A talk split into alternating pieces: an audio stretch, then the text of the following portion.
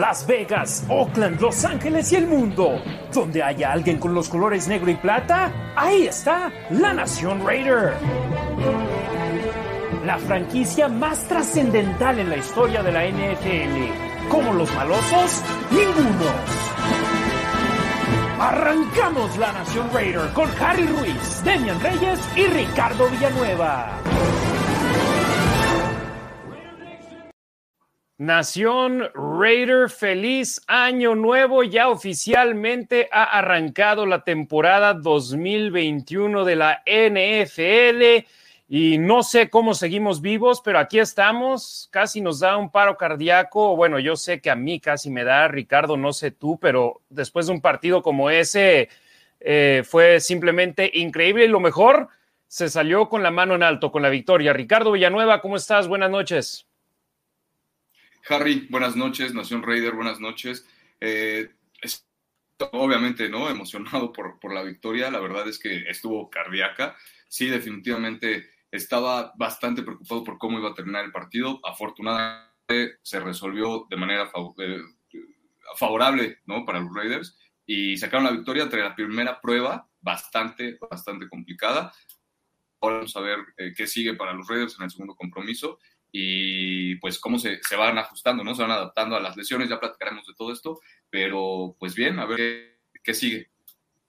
Una prueba de fuego para el conjunto negro y plata fue lo que se tuvo en los Cuervos de Baltimore y Lamar Jackson, que hace apenas un par de años fue elegido MVP de la NFL, ahora va en su cuarta campaña en la liga y vaya que si es un fuera de serie, un mariscal de campo que cualquier equipo en la liga quisiera tenerlo. Bueno, tal vez los jefes de Kansas City dicen, nosotros estamos bien con Mahomes, pero te aseguro que cualquier otro conjunto le encantaría tener a, este jugador en sus filas y los Raiders de una manera u otra lograron limitarlo, controlarlo, de que no se volviera loco y tuviera una noche de 400 y más yardas combinadas entre aire y tierra. Fue un muy buen partido.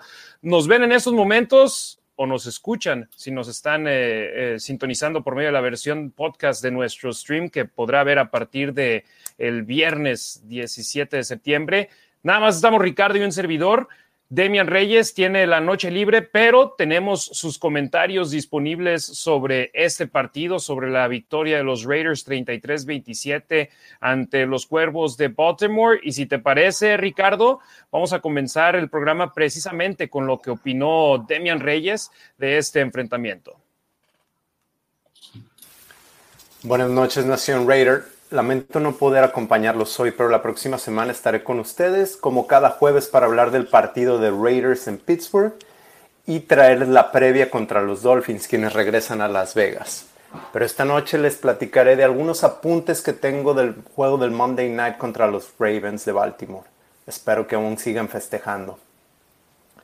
Estos son simplemente mis anotaciones, una lluvia de ideas. Ya Ricardo y Harry comentarán sus notas y apuntes con ustedes. Comenzaré hablando de la línea ofensiva. Denzel Good se lastimó en la séptima jugada del partido y regresó después para jugar otros 10 snaps. Jermaine Elemonor lo hizo bastante bien en su ausencia. Eh, alguien me preguntaba en Twitter si, si Raiders eh, iba, iba, a buscar a algún, algún guard en la agencia libre antes del partido.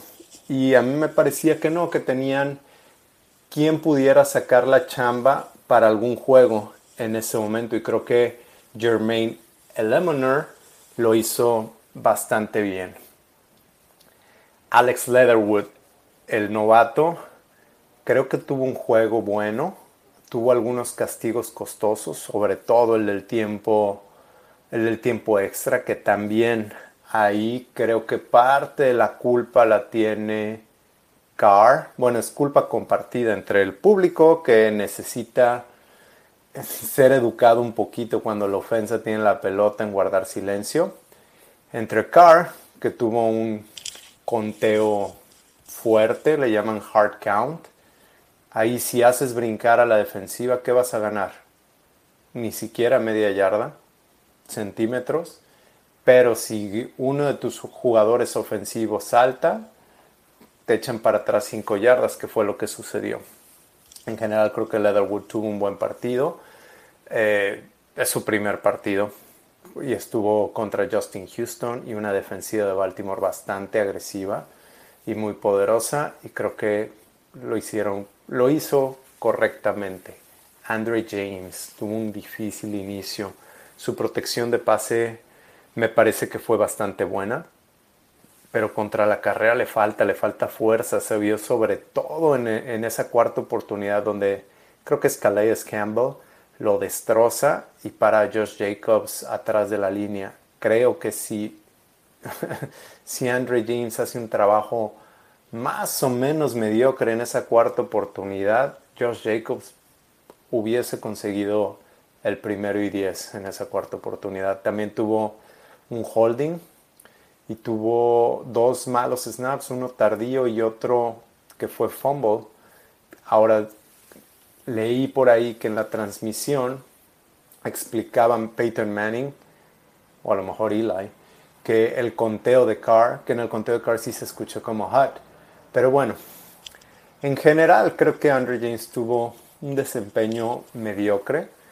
puede haber, pudo haber sido mejor y claro, estamos acostumbrados a Rodney Hudson le falta Andre James, pero a final de cuentas la línea ofensiva completa se vio bastante decente contra los Cuervos. Metieron 27 puntos durante los cuatro cuartos, 33 en total, contando el tiempo extra.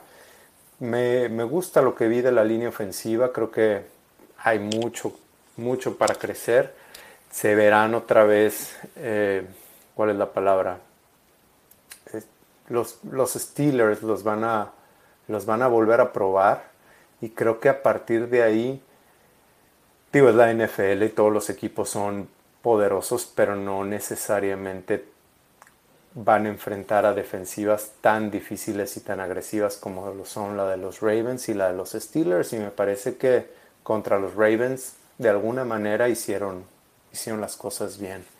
A ver, me tengo que ir un poquito más rápido. El resto de la ofensiva, los receptores, bien. Al principio Carr, bueno, Carr buscó 19, en 19 ocasiones a Darren Waller. Eh, al principio Carr tenía la mira muy arriba, pero al mismo tiempo me gustó que está empujando la pelota y no se estaba, no se estaba quedando con los pases cortos, que es parte, de, parte del sistema de Gruden, y, pero también es como que tenía tenían la decisión de ir a buscar a Waller largo y lo estaban haciendo, aunque desafortunadamente no les estaban saliendo las cosas al inicio del partido, pero ya después se tranquilizó y les voy a compartir unos datos. Del primer cuarto al tercero, Carr lanzó, tuvo 2 de 9 para 31 yardas contra el Blitz, pero en el cuarto cuarto y en el tiempo extra Tuvo 7 de 11 para 156 yardas y un touchdown cuando los Ravens le dispararon. El resto de los, de los receptores me parece que hicieron un trabajo decente. Por ahí Henry Rock soltó una bola que, iba retrasada, fue un pase retrasado de Carr. la intercepción de Carr con Willis Need creo que también es responsabilidad compartida.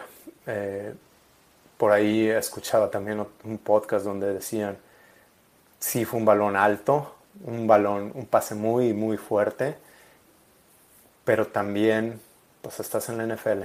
Creo que ahí Will Smith pudo haber hecho un poquito más por esa pelota o se debió haber quedado con ella. También fue el primer pase que le lanzaron a Will Smith, no sé cuántos snaps tuvo durante todo el partido.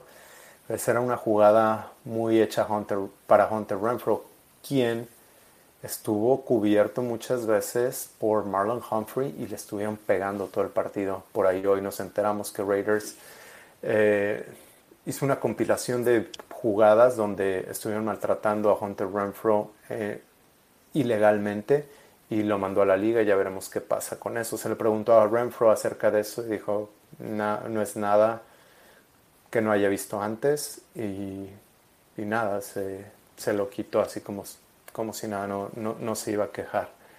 La defensa, aquí voy a dejar, les voy a compartir algunos datos.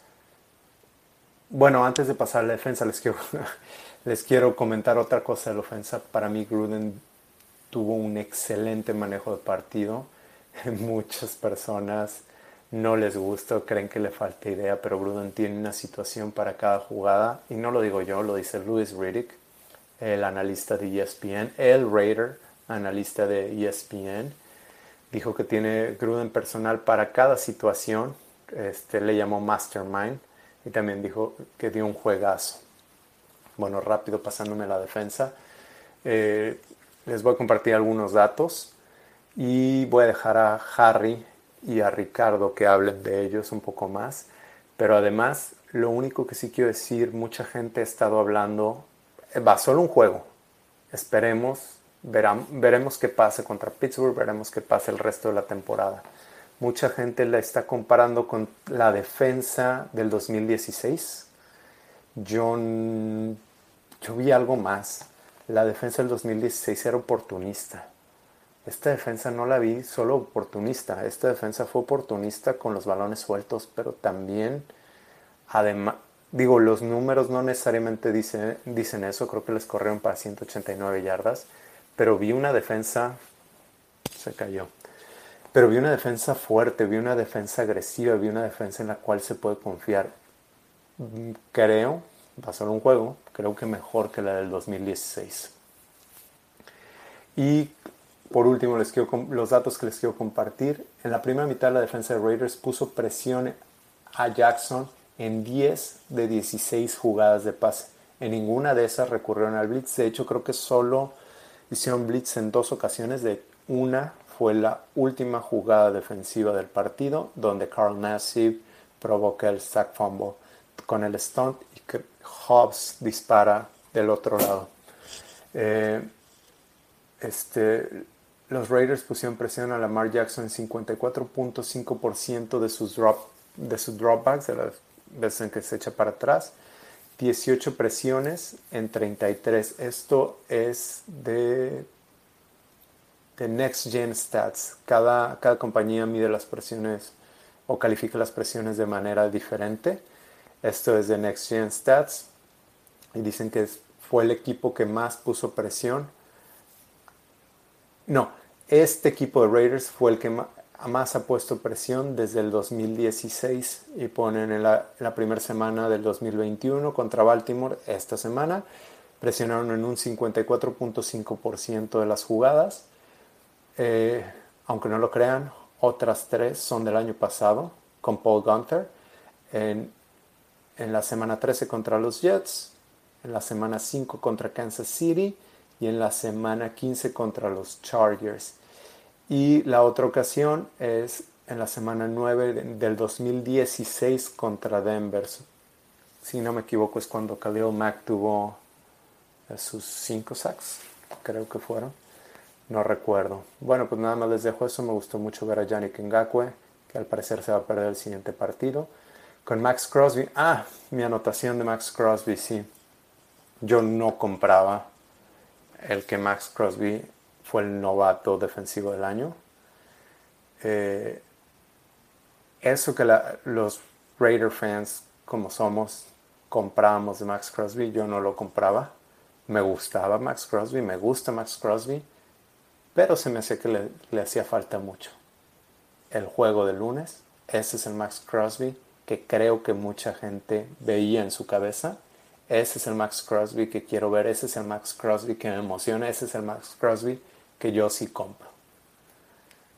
Saludos Ricardo, saludos Harry, saludos Nación Raider. Nos vemos la próxima semana. Abrazo.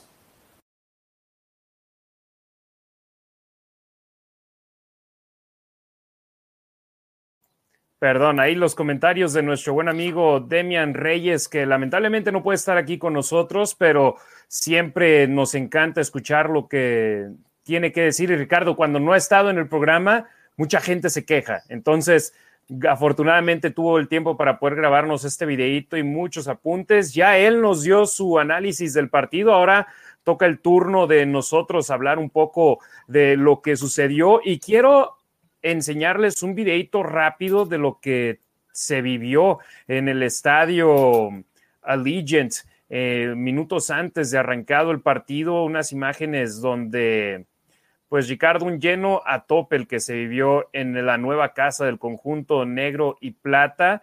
Eh, y simplemente fue increíble. Es precisamente del himno nacional. Y aquí voy a ponerlo en la pantalla completa. Gladys Knight cantó el himno nacional, pero simplemente ver el video se me pone la piel chinita, hermano. Se ve, se ve impresionante, ¿no? Por fin, por fin lograron, ¿no? Los Raiders estrenar su estado de vía.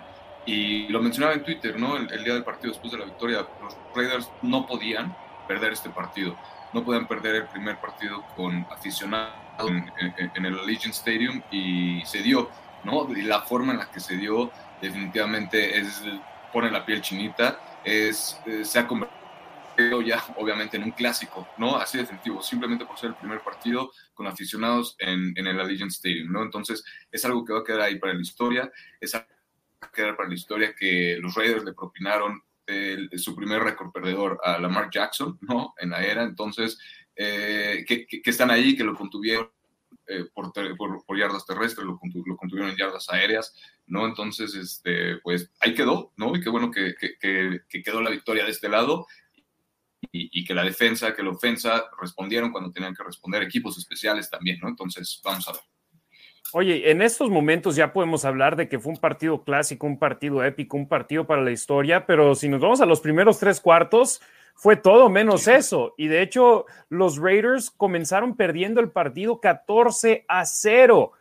Simplemente dificilísimo y podemos acreditarlo un poco a que se veía fuera de, de zona la, ofensiva, ya que gran parte de los miembros de ella no vieron actividad en la pretemporada. Yo estaba en contra de que Henry Ruggs III y Brian Edwards no jugaran en la pretemporada. No fue algo de mi agrado porque ellos no jugaron en la pretemporada el año pasado, no tuvieron los entrenamientos de novato el año pasado por la cuestión de la pandemia y yo creía que hubiera sido de gran beneficio para ellos. Pero ya después también viendo cómo salimos de este partido en cuanto a lesiones, dices tú, eso mismo nos pudo haber pasado en la pretemporada, entonces es un volado.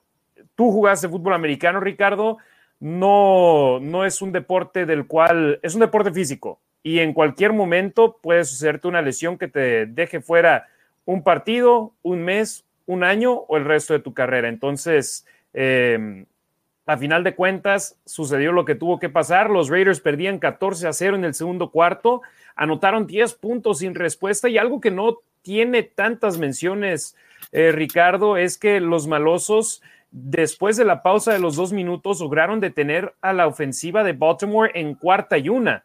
KJ Wright con el tacleo en el momento indicado, en el momento adecuado, eh, fue el cual le dio el balón de regreso a los Raiders para que anotaran un gol de campo y se fueran al descanso de medio tiempo perdiendo solo por cuatro puntos. Entonces, si bien la defensa permitió una buena cantidad de yardas y 27 puntos en el marcador, eh, los Raiders consiguieron detener a Baltimore en lo, eh, de manera en los momentos indicados, ¿no? Total acuerdo. Por ahí, eh, bueno, no tocando eh, por, por, temas la ofensiva, ¿no? Estabas hablando al principio de que obviamente era una ofensiva sin ritmo. Te da, ¿no? El, el cuidar a tus jugadores durante la pretemporada, ¿no? Que por más snaps que repitas en, en, en el campo de entrenamiento, por más tiempo practicando en el parque, por más tiempo que pasen juntos ellos, no es lo mismo estar haciendo eso que ya hacerlo el día del partido, ¿no? Ante una defensiva como la de ¿no? Ante una defensiva ya de primer equipo, ¿no? Entonces, eh, les costó obviamente trabajo durante los primeros, la primera mitad, totalmente de acuerdo. Derek Carr se vio bastante como, como, ahí, no sé, como oxidado, ¿no? Un poquito. Era cuestión de que empezara a soltar, lo empezó a soltar y pues ahí están los resultados, ¿no? En el, en el, segundo, en la segunda mitad y en tiempo extra, Derek Carr tuvo un rating de 110% completando un 88.9% de sus pases. En la primera mitad, nada más tuvo un rating del 63%, ¿no? Eso, eso nos habla de cómo era cuestión de que fuera agarrando ritmo, lo tomó y empezó a conectar los pases, empezaron a, a responder los jugadores en el momento clave responder, le dio la confianza, como siempre, a, Waller, ¿no? Aunque al principio se le fue por ahí una, una, jugada, estaba abierto, estaba solo y por alguna razón no lo vio, no, sabremos, yo creo que no lo vio, no es que no lo haya querido tirar, yo creo que no lo vio, eh, pero le dio la confianza a Renfro y, y, resultó, le dio la confianza a Jones y se vio, ¿no? Le dio la confianza a, a, los receptores, le dio a Drake también la confianza, inclusive a Jacobs, nada más le tiró dos pases, Jacobs eh, no, no, no, completó uno en la primera mitad y, y fue todo, ¿no? Pero respondieron, ¿no? En el momento clave. A la defensiva, pues igual, ¿no? La línea defensiva, las nuevas adquisiciones que llegaron hicieron su chamba bien, por ahí se vio un poquito el despertar o el ajuste que necesitaba este, la, línea defensiva, un tema que pudiera funcionar mejor, ¿no? El perímetro igual también se vio, se vio bien, los linebackers, lo decías, ¿no? Lo de KJ Wright en, cuarta y una, híjole, está demostrando qué es lo que, lo que trae a la defensa de los Raiders, ¿no? Algo que le faltaba, yo creo que, que desde hace mucho tiempo, ¿no? Un linebacker que, tuviera esa presencia, lo estaba viendo en el campo y, se ve muy grande, ¿no? O sea, a comparación de los demás, la verdad es que se ve, se ve muy grande y a pesar de que se ve muy grande, por ahí estuvo, por el tipo de defensiva que estaban jugando los Raiders, por ahí tuvo que, estar correteando algunas ocasiones a los cruzados y obviamente no, no los alcanzaba, los cruzados son los slots o los corredores, pero no se les alejaban mucho, ¿no? Entonces, híjole, me agradó muchísimo eso y si a eso le sumas, que pues le suma la presión, ¿no? Por los lados de la defensiva, lo que hemos comentado, ¿no? Durante todos estos programas, que si le sumas la, la presión de la línea defensiva por afuera, ¿no? Obviamente funcionó con Gakwe, funcionó con Crosby y funcionó también con Nassib, ¿no? Entonces tienes eso, tienes el soporte de los linebackers que saben, conocen el sistema y del perímetro nuevo, ¿no? Que también viene respaldado por alguien que tiene experiencia en el sistema, pues te funciona de alguna forma así para contener como Lamar Jackson, ¿no? Que desde agosto se habló que si la NFL por fin ya pudo o había podido descifrar cómo, cómo contener a Lamar Jackson, yo no sé NFL, pero los Raiders lo pudieron hacer el lunes en la noche y ahí quedó, ¿no? Los Raiders lo pudieron hacer, ya brincaron ese compromiso, el que sigue es contra Pittsburgh una defensiva yo creo que más, más, más difícil, definitivamente. La línea defensiva de Pittsburgh es impresionante y pues hay que ver cómo, cómo se van a pero pero en general me gustó mucho cómo, cómo pudo al final tomar ritmo la ofensiva de Derek Carr y cómo la defensiva respondió, tenía que responder. Sí, en cuanto a Lamar Jackson, yo lo que decía es de que, mira, el número que tienes que tenerlo por debajo de él es 400, porque él te hace daño por aire y por tierra. Y a final de cuentas acabó con 321 yardas, 19 pases completos en 30 intentos para 235 yardas, 12 acarreos para 86 yardas. No corrió para touchdowns y solamente lanzó para uno. Entonces, yo ahí era lo que eh, platicábamos con, Demian, cuando damos nuestros pronósticos y dijimos, yo en mi pronóstico, pronóstico dije 31-23 y me dijo, ¿a poco crees que nada más van a limitar a dos touchdowns a, a los cuervos? dije, pues creo que sí. A final de cuentas, anotaron tres touchdowns, pero fueron tres touchdowns y dos goles de campo los que consiguieron los cuervos. 27 puntos que para una ofensiva así de explosiva es un número que pudiste limitarlos. Y al contrario, para los Raiders, que era lo que decíamos, no necesitamos una, defensa top 5 para poder ganar los partidos. Simplemente no permitas que tus rivales te anoten de 30 para arriba y le das la oportunidad a tu ofensiva de ganarte un juego y ahí está. Y a final de cuentas es lo que acabaron haciendo el conjunto negro y plata. Finaliza el tercer cuarto, 17 a 10, nada más tres puntos en el tercer parcial los tres para los Cuervos de Baltimore, Justin Tucker con un gol de campo.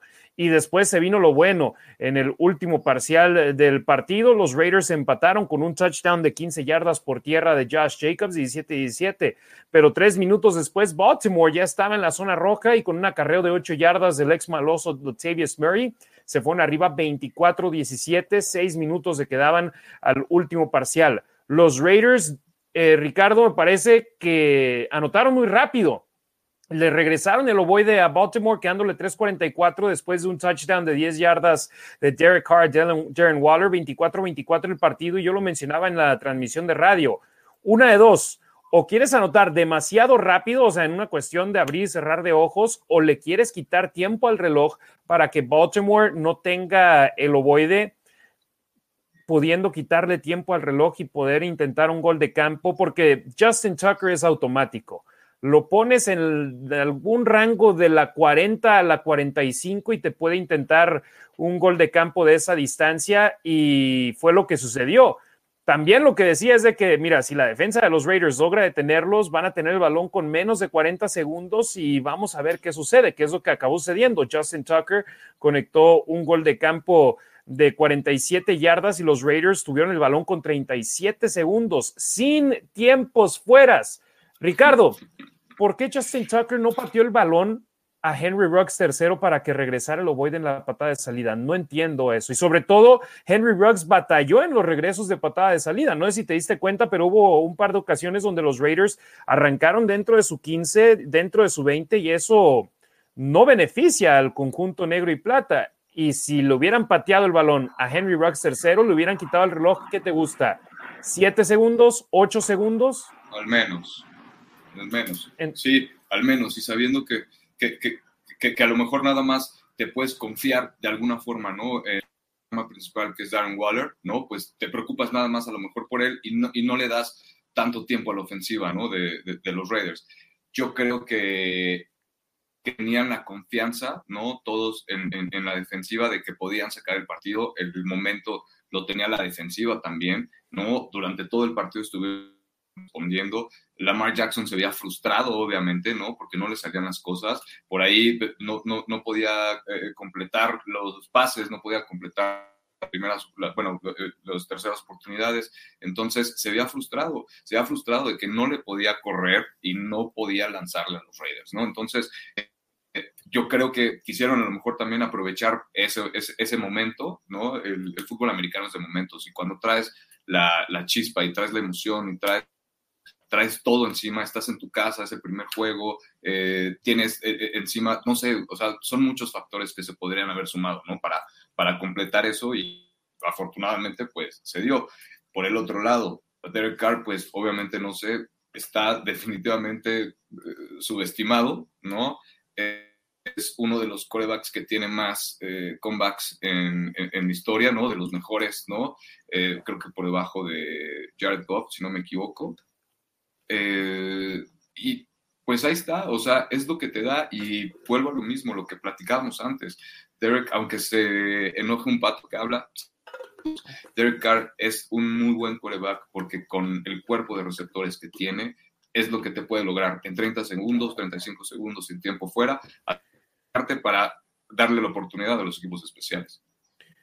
Los Raiders tuvieron el balón con 37 segundos, touchback, Tucker envió el balón al fondo. Yo creo que él pensó, miran, ¿para qué arriesgarnos y darle lo voy a Henry Ruggs y que con su velocidad pueda hacer una jugada que deje a, los Raiders en buen territorio de campo? Entonces, él lo vio de esa manera. Obviamente, después del resultado final, ya puedes, ya tienes el, ya no tienes el beneficio de la duda y dices, no es la jugada que debieron de haber hecho. Eh, y lo que hizo Derek Carr pase completo de en primera y diez, desde la 25, de 20 yardas a Brian Edwards, que tenía doble cobertura encima, Ricardo. Y Edwards y la línea ofensiva y todos los jugadores de los Raiders dentro del campo estaban en sintonía. Ves en ocasiones que cuando quieren hacer el, el spike, batallan en ponerse en posición. Todos estaban listos para el momento. Edwards cayó. ¿Qué fue lo primero que sí que hizo? Fue al marcador puso el balón en el césped, esperó que lo agarrara el oficial y el oficial lo acomodó, hicieron el snap, hizo el spike Derek Carr, paró el reloj con 21 segundos. Segunda y 10, Derek Carr, pase completo hacia, eh, fue con el segundo también con Brian Edwards, 18 yardas hasta la yarda número 37 de Baltimore. Misma situación, todos a la línea de golpeo y tienen que estar en formación, hacen eh, spike y a mandar al campo a Daniel Carlson a intentar el gol de campo más largo en su carrera.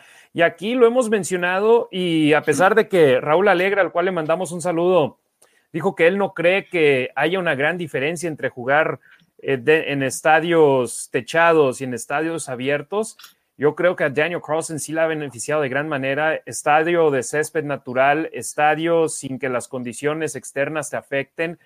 Él está enfocado, es igual intentar un gol de campo en las instalaciones del equipo donde no, donde están techadas que en el estadio. Entonces ya se está acostumbrando y ahí él, en el momento en el que pateó el ovoide, dos segundos después, ya él sabía que era bueno. Nosotros simplemente tuvimos que esperar para ver si tenía la distancia, pero nuestros corazones pararon por varios segundos. Ya cuando pasó dijimos, ok, vamos a overtime, pero quedándole dos segundos al reloj dije, a veces estamos tan salados que mejor vamos a ver que le quiten esos dos segundos al reloj y ya después vemos si, si nos vamos al overtime. Y es lo que sucedió. En la prórroga, los Raiders ganan el volado. Ricardo, todos creemos, ok, perfecto, vamos a ver qué pasa. Mueven las cadenas, se meten a territorio enemigo lanzan un pase que es determinado de anotación a Brian Edwards y todo mundo está festejando. En el campo ya están saludándose jugadores de ambos equipos, intercambiando jerseys, pero todas las jugadas anotadoras y de pérdida de balón son revisables. Entonces, ¿qué sucede? En el nivel de la sala de prensa donde tienen a la gente de repetición de la NFL, están revisando la jugada y mandan la indicación al campo, la, indicación correcta, ¿eh? porque eso sí, ya viendo la repetición, de inmediato fue lo que mencioné al aire, van a quitarle el touchdown a los Raiders. Pero tenía que pasar una catástrofe para que los Raiders no anotaran en primera y gol desde la yarda número, nuevo set de downs desde la 1. Es imposible que tu equipo no anote. ¿Y qué es lo que sucede?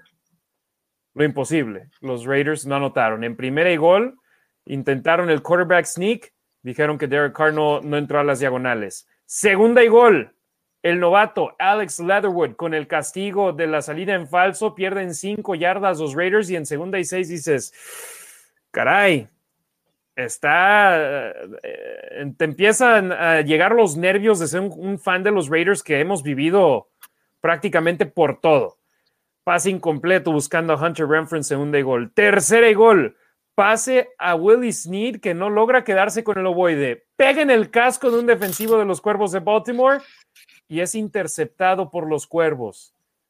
Decimos, ¿qué demonios está pasando? Hace unos minutos ya habíamos ganado el partido. Estábamos en la 1. No anotamos. Perdimos el balón. Ahora Baltimore con un gol de campo con el, uno de los mejores pateadores en la historia de la liga te gana el juego. Ricardo, ya estás imaginándote lo peor, ¿verdad? Definitivamente, ¿no? Y, dices, ahí vienen otra vez, ¿no? Los Raiders siendo los Raiders, haciendo cosas de los Raiders, ¿no? Porque desafortunadamente estamos acostumbrados a perder, ¿no? Y, y, a perder en situaciones así, ¿no? Se me viene a la mente, no sé, el fútbol de Derek Carr cuando iba a notar que se avienta contra Dallas y que marcan touchback, ¿no? A favor de Dallas, acaba el partido, ¿no? Por, mencionar uno. Y dices, ahí viene otra vez, no puede ser que de la forma más, no sé cómo llamarle, más impresionante, más increíble, ¿no? Que, que, te suceda en la zona de gol, en tiempo extra, en tu primer partido, en tu casa. De la forma más inimaginable. Correcto. Que ni siquiera, no, esa es la ni siquiera, o sea, es más, yo por ejemplo mencioné en, el video de la Nación Raider, que por cierto les agradezco a todos los que lo han visto en Facebook, eh, creo que ya tenía más de cuatro mil personas que habían estado en el video, en YouTube, en Twitter, en Instagram. Eh, decía, ni el mejor guionista de Hollywood podría haber escrito una historia así, porque dices, no sucede. Y es por eso que a mí me encantan los deportes, no hay guion, todo puede suceder. Y lamentablemente a los Raiders prácticamente todo nos ha sucedido, pero del lado negativo. Y ahora nos tocó del lado positivo. Pero bueno, la defensa, Ricardo, yo, no sé cuánto tiempo llevaba sin decir esto. La defensa nos salvó. Y quiero eh, decir que en mi punto de vista, uno de los MVPs del partido, y no solo por ser el jugador con más tacleadas en el, en el juego para los Raiders. Pero Denzel Perryman, en primera y gol, no sé si recuerdas, Ricardo, Lamar Jackson va corriendo por el costado derecho y Denzel Perryman lo empieza a seguir.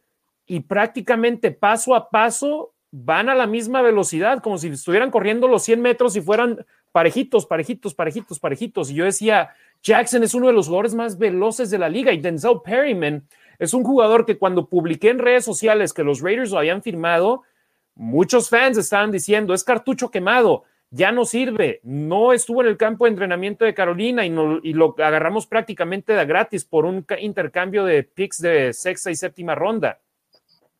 Y lo veo en el campo y digo, Denzel Perryman, a mí me gustó más cómo jugó él que cómo jugó KJ Wright. Y Perryman eh, firmó con el equipo el 2 de septiembre y KJ Wright firmó con el equipo, ¿qué te gusta? El 8. O sea, ambos tienen un muy corto tiempo con el equipo. Entonces, tenían prácticamente la misma posibilidad de dejarnos con el ojo cuadrado y KJ Wright tuvo su jugada grande en el segundo cuarto, pero lo de Denzel Perryman lo vi más constante en el campo. Pero bueno, esa fue la primera oportunidad.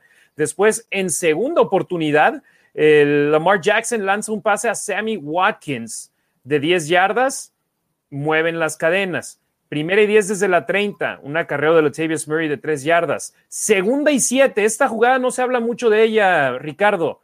Un pase de Lamar Jackson a Mark Andrews, pero llega Jonathan Abram. Andrews iba a completar la recepción. El golpe fuerte de Jonathan Abram obligó a que no pudiera acorralar el ovoide y que fuese un pase incompleto. Si consigue la recepción ahí Andrews, es un nuevo set de downs y acerca más a Baltimore a zona de gol de campo. Entonces, Abram, un jugador que, si bien en la Nación Raider lo queremos mucho por los, el amor a los colores y la intensidad con la que juega, también hay muchos de la Raider Nation que lo critican por lo que sucedió el año pasado con él, que se vio muy quemado en coberturas, pero estaba jugando fuera de posición por necesidad. Ahora este año con Trayvon Merrick en el equipo, Jonathan Abram está jugando más libre, está jugando más a ir a los golpes, a los tacleos, en lugar de estar en la cobertura y eso lo está beneficiando de gran manera y ahí lo vimos. Eso convirtió lo que hubiera sido una primera y diez en una tercera y siete.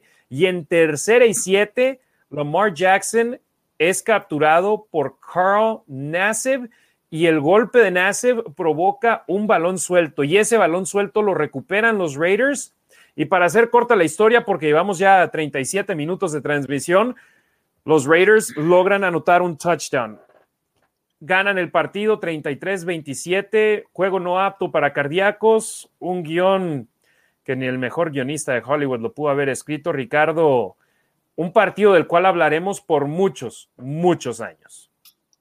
No me quiero imaginar, no me quiero imaginar estar en, digo, me hubiera encantado, ¿no? Pero estar en, en, el lateral, en los laterales con, de los Raiders, ¿no? Con, con, los sociales, porque se dice que los Raiders se tuvieron, no tenían tiempos fuera ya, tuvieron que aceptar el castigo, ¿no? Para, para ya cuando iba a, meter a Carlson, ¿no? El, iba a intentar un gol de campo, de 42 yardas Carlson porque perdón, porque en primera oportunidad tuvieron un acarreo corto de Kenyon Drake hacia el costado izquierdo para poner a Carlson del lado de los marcadores que le gustan, porque ya sabes cómo son de especiales los pateadores, prefieren de un lado sobre del otro, entonces lo colocaron del lado que quería, pero había confusión, no hubo el, el cambio en el momento adecuado y dijeron, no, de 42 yardas estamos bien, de 47, mejor vamos a intentar acercarlo un poco más, que fue lo que sucedió y... Claro, Sí, sí, sí. Y, es que Carlos sabían que venía el Blitz en cuarto. Aparte, ¿no? Aparte, ¿no? Entonces, no encontraron, a, no encontraron a, Carlson, ¿no? Y tuvieron que aceptar el castigo. Obviamente no la iban a meter de ahí, no le iban a intentar ahí. Pues si no, perdían el balón y, y se acababa, ¿no? Entonces, tenían que de alguna forma acercarse y, pues sí, no sé, por eso te digo todo el mundo, mucho mundo sobre, eh, subestima a Carr. No, ahí les va el blitz. No entendieron, lo vieron la temporada pasada, igual que le blitzaron Jets, que ganaron en los últimos minutos, en los últimos segundos. Le blitzaron, la bomba rocks, touchdown, se acaba el partido, ¿no? Otra vez, se la, la defensiva de, Baltimore creyó que no iba a poder caer con el paquete y ya estaba. ¿no? Y es, eh, pero era la decisión correcta para Baltimore. Ya con el castigo habías echado para atrás a Carlson, entonces 47 yardas. Si con un blitz llegas a poder capturar a, Carlson, a Carr o detener un acarreo de yardaje a pérdida de yardaje, echas aún más al pateador. Entonces, era la decisión adecuada y en el peor de los casos es lo que pasó. Perdieron el partido y perderlo por tres o perderlo por seis es la misma para ellos. Y un gol de campo de Daniel Carlsen le hubiera dado la derrota a, los Cuervos. Pregunta, decías, ya quisiera imaginarme cómo era estar ahí en, en el campo y festejarlo. Pues no es el campo, pero te quiero enseñar unas imágenes que grabé con el celular desde mi cabina de transmisión después del partido, a ver qué, qué te parecen, ¿eh? Pero sí, esto fue segundos después de que fue anotado el touchdown, de que ganaron los Raiders y se me pone la piel chinita, eh, Ricardo, simplemente de recordar cómo la afición estaba contenta.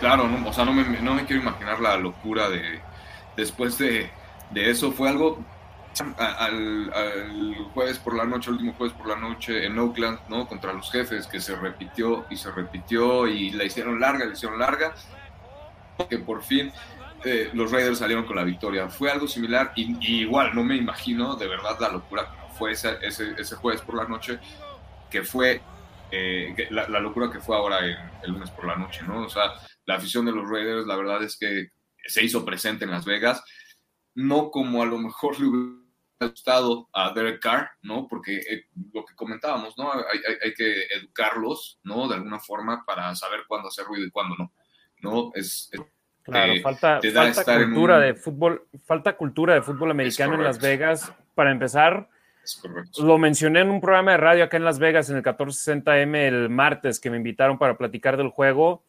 Dos claves son cuando tu ofensiva está en el campo, silencio, callados, que se escuche todo. O sea, en el campo, nada en las gradas. Cuando tu defensa está en el campo y la ofensiva rival está en el emparrillado, te vuelves loco y quiero que te den dolores de cabeza de lo fuerte que estás, que estás gritando. Eso es importante. Dos, o bueno, ya sería el tercer punto, Ricardo, cuando Gerald McCoy se lesionó en el último cuarto, los fans estaban haciendo la ola. Eso es imperdonable. Cuando uno de tus jugadores, y es más, cuando uno de los jugadores rivales está lesionado, tienes que simplemente parar lo que estás haciendo o vete, vete a comprar palomitas o vete a comprar una chela o, al baño, pero no puedes estar celebrando con una ola o echando porras.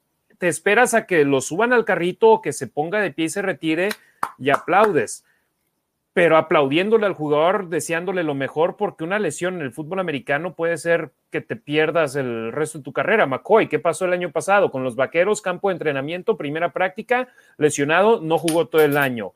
Jugó en el partido de pretemporada de la semana 3 con los Raiders y fue su primer juego en prácticamente dos años. Semana 1 se lesiona, rodilla, fuera el resto del año. Entonces, hay que ser conscientes y es algo que yo notaba también Ricardo, eh, y lo digo sin querer faltar el respeto, eh, pero los fresitas del área del centro, de donde están los boletos más caros y del área del club, eran jugadas defensivas de los Raiders. Todo el mundo se ponía de pie y ondeaban las, las eh, toallitas y todo para, para hacer ambiente. Y los en medio se notaba que ellos no hacían nada, que estaban sentados observando el juego. Pero a final de cuentas es algo que sucede cuando hay precios que dejan fuera del estadio a aficionados que no les, no les alcanza, pero que a otros que sí tienen el dinero, que tal vez no son tan aficionados, pero que por querer hacerlo de moda, van al estadio y dicen, yo no me voy a parar a gritar, yo aquí, mira, estoy en mi, en mi suite a gusto viendo el partido. Entonces, son los pros y los contras de donde se estaba y donde se está ahora. Es correcto, ¿no? Es... Eh, justo eso, ¿no? Tener a lo mejor poder lograr un balance, ¿no? Entre lo que es el negocio, ¿no? De alguna forma y pues lo que le conviene al equipo, porque pues necesita esa ventaja de local, ¿no? Por eso necesitas tu estadio, ¿no? En tu casa y, pues con tus aficionados, ¿no? Porque eso es lo que te da el tener tu estadio, ¿no? La ventaja de local que es es súper importante, súper importante y más en, la NFL y en momentos críticos. No puede ser que, tengas que eh, tengas que decirle a tus que guarden silencio cuando tú estás, ¿no? Cuando tú eres el coreback y estás trabajando, o sea, no, no, no puedes.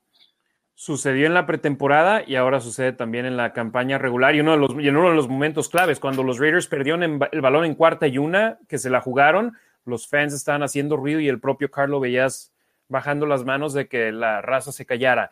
Ricardo, tenemos ya más de 110 comentarios que no hemos leído desde que arrancó la, la transmisión. Les mandamos un saludo a toda la raza que nos está viendo, a todos los hermanos y hermanas de la Raider Nation de YouTube. César Tejeda, desde las 6 de la tarde, 40 minutos antes de que empezáramos el programa, dijo listo para ver el episodio 19, Go Raiders. Obed Islas también de YouTube, Raiders. Mr. J91, saludos desde Guatemala. Vi la transmisión por ESPN, pero en silencio escuchando la transmisión. Muchas, muchas gracias, Mr. J. Eh, Diego López Martínez, saludos. Pitbull Aldana, buenas noches desde Cali, Colombia. Raiders, un fuerte abrazo a don, a don Aldana, que siempre está al pendiente.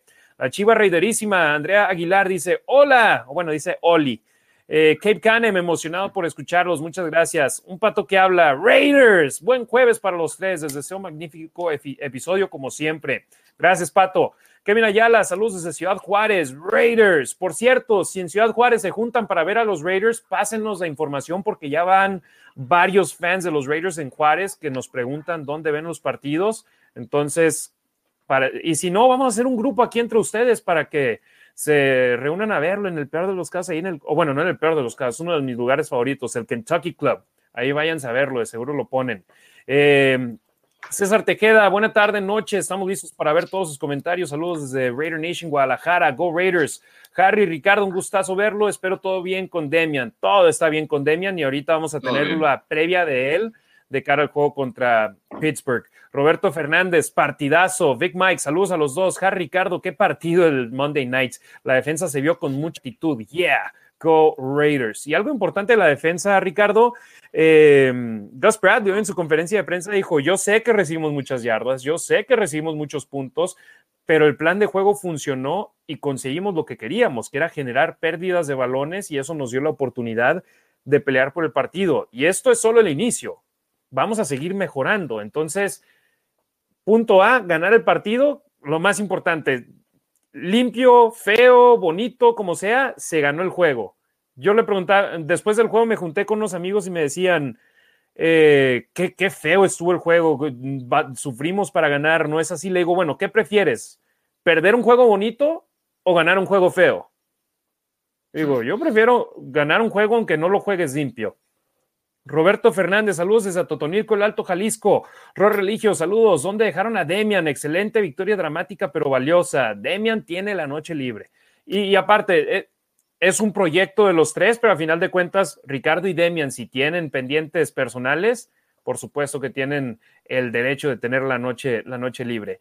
Eh, Life Fox, saludos Harry Demian desde Monterrey, Malosos Monterrey. César Tímido Ruiz, buenas noches familia, saludos de Bakersfield. Saludos César, un gustazo conocerlo a él, conocerlo a su familia y al grupo con el cual se vienen para acá a Las Vegas, a Cassandra, la conocí también, muy buena gente, toda la banda. De, de, los malosos, de los malosos, de los más tumbados, muy buena raza ahí. Hice un Facebook Live dos horas y quince antes del juego y ellos ya estaban adentro del estadio, Ricardo. Ya tiene más de ocho mil vistas en, el, en Facebook. Entonces, si quieren verlo, arroba Facebook, facebook.com diagonal la Nación Raider, ahí están dentro de los videos en vivo. Eric González del Toro, Toro, saludos a todos. Iván Ferrera, saludos, Harry Ricardo. Coincido con el 14-0, se veía un desastre en este partido. La defensa sacó la casta y fue un partido muy emocionante y cardíaco. Vamos, Raiders. ¿Qué te parece esta estadística, Ricardo? Con el coach Harbaugh en su historia con los Cuervos de Baltimore, habían tenido la ventaja, una ventaja de 14 puntos en 81 ocasiones. ¿Cuál creías que era el récord de ellos en esos 81 partidos? No, no sé, de 79, 80. 81 ganados, 0 perdidos. Estaban invictos en los 81 juegos en los que tenían una ventaja de 14 puntos los Cuervos con el coach Harbaugh al frente del equipo. Los Raiders son los primeros en derrotarlos en ese tipo de enfrentamientos. Roberto Fernández, esta defensa ya hizo más que la defensa de Gunter. Muy, muy cierto. Kakashi Madrigal Lara, buenas noches, hermanos Raiders desde la Ciudad de México. Saludos, Kakashi. Nombre nuevo, ¿eh? No, no me suena, así que gracias por, por sintonizarnos y Gracias a todos los que están compartiendo el video en Facebook, Twitter, Instagram, no Instagram, Facebook, Twitter y YouTube. Este, en esos momentos en vivo, 72 personas viéndonos. Sigan compartiéndolo a ver si podemos llegar a los 100, a los 100 eh, viewers en vivo. Nos encantaría para poder seguir teniéndoles más, más aquí en la Nación Raider. César Tejeda, un partido cardíaco, pero se ganó y eso es importante. Vic Mike, aún estamos contentos, Demian, mostraron carácter esos Raiders. Raider Nation Costa Rica, Mae, saludos una vez más, ya, es que eh, ya sé que estoy bien del corazón, sí, así es. Saludos al buen Harley desde Costa Rica. Roberto Fernández, Derek Carr es nuestro quarterback, sacó de nueva cuenta el juego. George Fierro, saludos Harry Ricardo, al buen Demian, aunque no esté en el podcast del día de hoy, a toda la familia de la Nación Raider de parte de los Meros Meros y Raider Nation Wrecking Crew Guadalajara. Saludos a la banda de la Wrecking Crew y a los homies. El sábado, un pachangón, Ricardo. Estuve ahí desde las 6 de la tarde hasta pasada la medianoche. Fue increíble ver a tantos hermanos y hermanas de la Raider Nation y fue también increíble ver a tanta banda que les mandan saludos a ti y a Demian que me están diciendo cada jueves veo los, los streams, veo el contenido que publicas, lo sigo en las redes sociales de verdad, muchas gracias. Saludos a la banda de la Raider Nation Arizona, que, también estuvo presente, gente de California. La verdad, el apoyo el sábado y también el domingo, que fui a otra fiesta, increíble. Lo hacemos por ustedes. Muchas gracias. Eh, compa Marines, pero James bloqueó en el touchdown de Jacobs, así es, batalló, pero en el momento clave logró hacer un buen trabajo. Carlos Ramos, buenas noches. Max Crosby brilló mucho más que Yannick Ngakwe. ¿Por qué, Ricardo? Porque a Ngakwe le tienes que poner doble marcación en muchas ocasiones y eso le da más espacio a Max Crosby. Pero también, cuando se lesionó Ngakwe, Crosby siguió, siguió haciendo un papel increíble. Se vio la, rotación que, tanto, ¿no? La rotación en la línea defensiva que, que, dio resultados. Quien estuviera en el campo, ¿no? Había, había, en la línea defensiva había resultados de alguna forma positiva fueron mejores los resultados, ¿no? Con toda la rotación. Me pareció, o sea, hace ratito estabas hablando de la velocidad de Berryman y hay una jugada en la que Cross está persiguiendo a, Lamar Jackson y dijo, o sea, lo tiene a nada de, tocarlo. O sea, en verdad, también en, el, en, uno de los touchdowns, en el primero donde hace Lamar Jackson un scramble y termina lanzando, no me acuerdo quién anotó, se ve claramente cómo están agarrando a, a Cross y aún así, con el castigo, con el holding que nadie vio, que las cebras nunca ven en, contra de los Raiders. Para nosotros nunca lo eh, ven. Él, no, no, no, eh, aún así, con el holding casi lo agarra, ¿no? Entonces, el desarrollo que ha tenido Max Crosby y obviamente, ¿no? La experiencia que suma y obviamente el ajuste que ha hecho eh, la defensiva y las nuevas adquisiciones, pues te dan ese tipo de resultados que, que son positivos y toda, todo el partido la defensiva fue sólida. Lo decíamos, lo decías hace rato, Harry, que, que, que por mucho tiempo no se escuchaba que el, que el, que el fuerte la defensiva. Y definitivamente yo comparto esa idea. Yo llegaba al, al partido creyendo, obviamente, que la ofensiva pues era eh, em, lo de alguna forma, ¿no? Porque la defensiva no había demostrado nada. ¿no? Y no ha demostrado nada, nada más tiene un partido en su currículum, pero ahí está, ¿no? De alguna forma la ofensiva creo que se le costó arrancar, la defensiva no le costó tanto trabajo, obviamente siempre es más fácil destruir que construir, ¿no? Pero pues ahí está, creo que eh, se estableció el sistema defensivo simple que tenía que establecer para que las nuevas adquisiciones llegaran y lo comprendieran y lo ejecutaran como lo tenían que ejecutar. Y todos hicieron su chamba y diputados, ¿no? Vic Mike, Mad Max se vio muy bien, con muchas ganas. Es genial ver a los jugadores con esa actitud. Y Mad Max es uno de esos jugadores de los Raiders que se, se tatuaron el logotipo del equipo y cuarta ronda en el draft del 2019. Y si bien se le critica a los Raiders y de una manera fuerte porque se lo merecen por algunas elecciones de primera ronda del draft. Yo lo que digo, Mike Mayock ha hecho un buen trabajo tarde en el draft. Hunter Renfro es uno de los mejores receptores de los Raiders. Se eligió a Renfro después de Crosby. Crosby fue cuarta ronda, Renfro quinta ronda. Entonces, si bien batallan en las primeras rondas, eh, Mike Mayock parece que hace un mejor talento analizando el talento un mejor trabajo analizando el talento tardío en el draft. Eh, y también, primer juego como capitán en la vida de Max Crosby. Nunca había sido capitán en su vida y vaya partidazo. Fue nombrado el jugador defensivo de la semana de la conferencia americana. Dos capturas, seis tacleos, cuatro golpes al mariscal de campo y ese mariscal de campo no es uno estático. Es uno de los más móviles en la historia de la NFL, así que muy bien merecido el reconocimiento a Mad Max Crosby. Darío Ramírez, solamente los igual, Perdóname, Harry, igual para complementar un poquito lo de Crosby. Teniendo en, en AFC, ¿no? A defensivos como TJ Watt, ¿no? Como Houston, ¿no? Como Justin Houston, que, que, de alguna forma, pues también creó un poquito de problema tocado nada de la línea ofensiva de los Raiders, ya platicaremos a lo mejor un poquito, pero, pero creó ahí, ¿no? Un poquito de, de, de compromiso, ¿no? Con la línea ofensiva te digo, o sea, la verdad, eh, eh, hay, hay muchos jugadores buenos, eh, todos los jugadores son buenos, obviamente en la NFL, pero en la AFC yo creo que, que, está lo más, más fuerte, ¿no? Entonces, que te reconozcan, ¿no? que haya sobresalido, pues. Claro.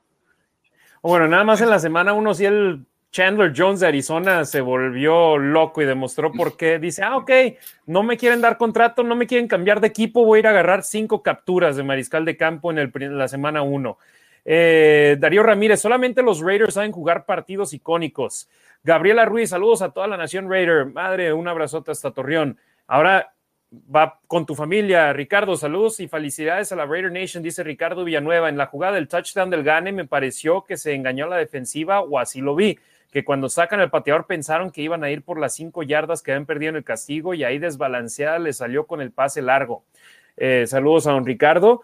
Eh, sí, de hecho, yo lo que digo era matar o morir para Baltimore. Necesitaban buscar capturar a Carr o tener una tacleada para pérdida de yardaje en un acarreo para sacar todavía más de buena posición a los equipos especiales de los Raiders, pero también Derek Carr mencionó que John Gruden y él habían hablado de esta jugada en una situación similar.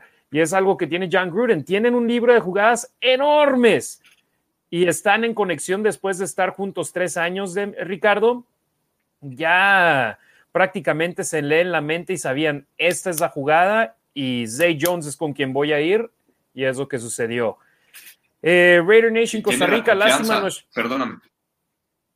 Igual, y, le demostró, ¿no? Demostró que, que sí sirve todo ese tiempo que pasan juntos en la pre-práctica, en la post-práctica, antes del training camp eh, todo ese tiempo junto es ritmo, el ritmo, conocer a tu coreback, conocer a tu receptor, saber ¿no? sus puntos débiles, saber cómo le gusta que le lancen el balón, saber cómo va a lanzar tu coreback. Porque no todos lanzan igual, obviamente, ¿no? Entonces, eh, todo eso que se ve eh, en, la ofensiva, que, que, de alguna forma se va despertando, que no nada más es Ward, ¿no? Y, o Jacobs, de alguna forma, que vas teniendo otras armas, que ya va surgiendo más, se va haciendo todavía más presente un Hunter Bradford, ¿no? Por ejemplo, que, que Brian no se había visto nada en la temporada pasada y pues ahí está, ¿no? Con lo cual muy poco, muy poco se vio de él por las lesiones de Brian Edwards. Muy poco, ¿no? y, y, ahora el partido, pues ahí está, ¿no? Eh, eh, demostrando la confianza que tanto se habló en pretemporada, de alguna forma en el primer partido ya te, ya, ya, ya, te, ya te eso, ¿no? Entonces, qué, buen, qué, qué bueno que, que se esté agarrando por fin el ritmo y que haya más opciones, que no se limite nada más a un Jacobs o Wall. Ricardo Demian, eh, Demian eh, Derek Carr mencionó, en el momento en el que hablo con Zay Jones de que la siguiente mañana nos juntemos para lanzar el balón, yo sé que ahí va, nunca me ha fallado, nunca. Ahí ha estado todos los días a las 6 de la mañana listo para practicar cuando se lo he pedido. Y por eso dijo que le dio tanto gusto que él fuese al que le haya tocado completar la recepción. El buen Harley de Raider Nation Costa Rica dice: Lástima nuestro McCoy Good, Mariota, Good y McCoy. Vamos a hablar de los lesionados en breve. Vic Mike, es verdad, Ricardo, esa jugada engañó a muchos y fue genial. Ver cómo el balón tardaba en bajar, jaja, pero lindo ver cómo anotaba y ganábamos. Diego López Martínez, lo de Carl, la primera mitad se veía fuera de ritmo. Yo creo en parte por no jugar ningún snap en pretemporada. Ya después fue mejorando. Así es. George Fierro, juegazo contra todo pronóstico. Nuestros Raiders se vieron muy bien a partir del tercer cuarto, después de unos muy buenos ajustes tanto a la defensiva como a la ofensiva, aunque me preocupan mucho las lesiones, sobre todo Incognito, Jacobs, Kwiatkowski, Mariota, Engo, Dengakwe, Perryman y Phylan. Las lesiones, el reporte lo tenemos un poco más adelante. Darío Ramírez sigue contra una de las rivales más marcadas de la liga. Así es, fue pase incompleto. Todos esos años atrás un pase incompleto. Tavo Romanowski, juegazo que se vivió, exacto. Saludos al buen Tavo, que también tuvimos el gustazo de poder saludarnos allá en el, en el Black Hole. Eh, Paul Arcos, qué buen juego. Saludos a la Nation desde Canadá, Raider Nation for Life. Odín Mendoza, buenas noches, Raiders. Gran partido. Se acerca que nos den otra alegría. Kevin Ayala, creo que la ofensiva, la línea ofensiva jugó bien, a pesar de la lesión de Good y los castigos de Leatherwood, y también creo que nos va a pesar bastante Good que esté fuera toda la temporada. Eh, este chavo eh, que los Raiders acaban de firmar el 2 de septiembre, que muchos decían, ¿quién es? Jermaine Illuminor. Jugó 69 snaps, el 80% del juego, Ricardo, y no lo mencionamos. Y eso es bueno para un liniero ofensivo. Cuando nadie te menciona, significa que no tuviste castigos importantes y que no hubo capturas acreditadas a tu nombre y que fue lo que sucedió con él. Eh, británico, nacido en Londres, jugaba fútbol, soccer desde chavito, pero luego vio que estaba creciendo demasiado y ya el soccer no iba a ser lo suyo. Jugó rugby, conoció el fútbol americano viendo un partido entre los gigantes de Nueva York y creo que los delfines de Miami. ¿Y em, sabes cómo aprendió a jugar fútbol americano, Ricardo? ¿Cómo aprendió del deporte? Con juegos que había en el Internet, en un sitio de NFL de Londres. Así fue como aprendió del deporte. Se vino a los Estados Unidos, jugó en prepa, nadie le ofreció una beca, se fue a jugar en el Junior College y después de un año mandó sus tapes a la misma gente a la que le había mandado correos y de Florida State, Jimbo Fisher, de volada en la misma noche ya le estaba ofreciendo eh, beca educativa en Florida State. Nick Saban lo ofreció de Alabama y se acabó yendo con Kevin Sumlin a Texas AM y ahora ya lleva tiempo recorrido en la NFL. Los últimos dos años estuvo con los Patriotas de Inglaterra. Los Raiders lo firmaron como agente libre hace dos semanas y ahora es el guardia derecho titular de los Raiders. Su primer juego lo hizo bien, Ahora viene una prueba de fuego contra una buena defensa de los acereros de Pittsburgh. Eh, César Tejeda, para mí el jugador defensivo fue Crosby y de la ofensiva fue Waller, con una excelente participación de Carson y claro, nuestro capitán Carr. Go Raiders. Ingrid, Raiders Tang Raiders. Ingrid, un abrazote. How you doing? Dice, ese fue un juego magnífico, el mejor de muchos años. Saludos, Harry. Eh, Ingrid, una gran, gran persona. Acá vive también en Las Vegas. Diego López Martínez o de Car PFF, esos 38 segundos, los dos pas que lanzó magistral y Carlson, pateador confiable. Se ha convertido en un pateador confiable. Su primer año con los Raiders batalló. Ya el año pasado rompió récord histórico de puntos anotados por un jugador de los Raiders en una temporada y este año arrancó con el pie derecho. Álvaro Reyes Sosa. Saludos, Demian, Ricardo Harry y a todos los de la Nation Raider desde la Ciudad de México. La defensa tuvo muy buen juego desde el tercer cuarto. Espero que puedan mejorar lo hecho contra los Steelers. Ricardo Estrada, Mad Max número uno. Saludos desde Chihuahua, Raider Nation for Life, Raider Nation Wrecking Crew, CUU. Rudy Alvarado, saludos Harry, eh, Ricardo, excelente trabajo. Tijuana presente, Raiders de la Baja siempre representando. Saludos Rudy. Javier Muñoz, una buena reacción del equipo en general y sobre todo la actitud. Saludos Raider Nation. Amado Nervo, saludos jóvenes. ¿Qué pasa con nuestros lesionados? Pronto hablaremos de ellos. De Damián Zúñiga, los más tumbados y los más malosos de Monterrey. Saludos. Y Tavo le regresa el saludo a Ziggy. Alex, Ale Alex Valdés, Go Raiders, saludos de Saltillo, Coahuila, México, saludos a toda la banda de Coahuila, tanto de mi Casa Adoptiva de Torreón, Coahuila, de la comarca lagunera y también de Saltillo. Rudy Alvarados manda saludos de regreso a Tavo. Carlos Ortega, nos van a afectar mucho nuestros lesionados. El reporte de lesionados ahí viene, pacientes, pacientes. Val Puesta, saludos de Morelia. Me gustó la pasión con la que jugaron en la segunda mitad del partido. Go Raiders. George Fierro, la defensiva se vio súper bien contra una gran ofensiva y conteniendo un quarterback tan elusivo como Jackson y en especial por parte de Crosby, Ngakwe y Perryman. Y me gustó ver mucho mejoría, ver mucha mejoría en Jonathan Abram. Osmar Reyes, saludos desde Tijuana. Ricardo Villanueva, mi cardiólogo ya me prohibió ver los partidos de los Raiders, por supuesto. Lo mandé a, ya saben a dónde. Saludos desde Mérida, Yucatán. Saludos, pa. Saludos al patrón. Damián Zúñiga eh, dice Mad Max Crosby, Jorge Monzón, me gustó mucho lo de Daniel Crossen, creo que tenemos uno de los mejores pateadores más confiables de la NFL, sí, se siente. Kevin Ayala, Yannick y Crosby tuvieron un partidazo. Me encantó cómo jugó Max Crosby. También me encantó en Gakwe. No creí que se vieron también, se vieran también la línea. No creía que se viera también la línea defensiva. Eh, César Tejeda, yo con Carr hasta el final. Derek nos llevó en buen camino en el primer cuarto, no estuvo muy bien. Eh, Tavo Romanowski dice: Nos vemos en Guadalajara el 5 de diciembre. Eh, dice que ahí estarán apoyando, dice eh, mi buen primo César Timio Ruiz, que acá voy a ver en dos semanas. César Tejeda, a ver, eh, Tavo Romanowski fue una locura el overtime. Andrés Aldana Correa, Raiders, saludos desde Cali, Colombia. Andrés siempre reportándose. Eh, Dark Raider, el buen Lalo Banda, saludos desde la Raider Nation Laguna, un ratito viendo el juego y un ratito viendo el podcast. Si no están jugando los Raiders, yo la verdad, ni atención le pongo, aunque va Ricardo volteando a un lado y creo que él sí está viendo el partido. Eh, es que Isaac Waller, algo. Tengo en el Ah, el fantasy. Tengo a, dos, tres jugadores de ahí de el fantasy, entonces. Es que yo, como no juego fantasy, la verdad, ya jugué mucho tiempo y ya lo dejé, por lo mismo. Eh, Isaac Waller, algo importante de mencionar, me emocioné en ver a Mariota, como dijo Demian, que Gruden tiene cada especialista para cada jugada, pero lamentablemente salió lesionado pero esperemos si se recupere pronto, al igual que en Gaco y muchas bendiciones para Denzel Good y McCoy. Eh, Ricardo, en el momento en el que vi entrar a Mariota en tercera y una, dije, ah, caray, a ver, ¿qué va a pasar aquí? Y corrió para 31 yardas. Y dije, ya se va a armar, ya tenemos ese 1-2 donde entra el otro quarterback y hacemos jugadas de engaño y de no vimos a Mariota de regreso en el partido dijimos, ¿qué carajos pasa? Y estaba al pendiente para ver si el equipo reportaba alguna lesión y no dijeron nada.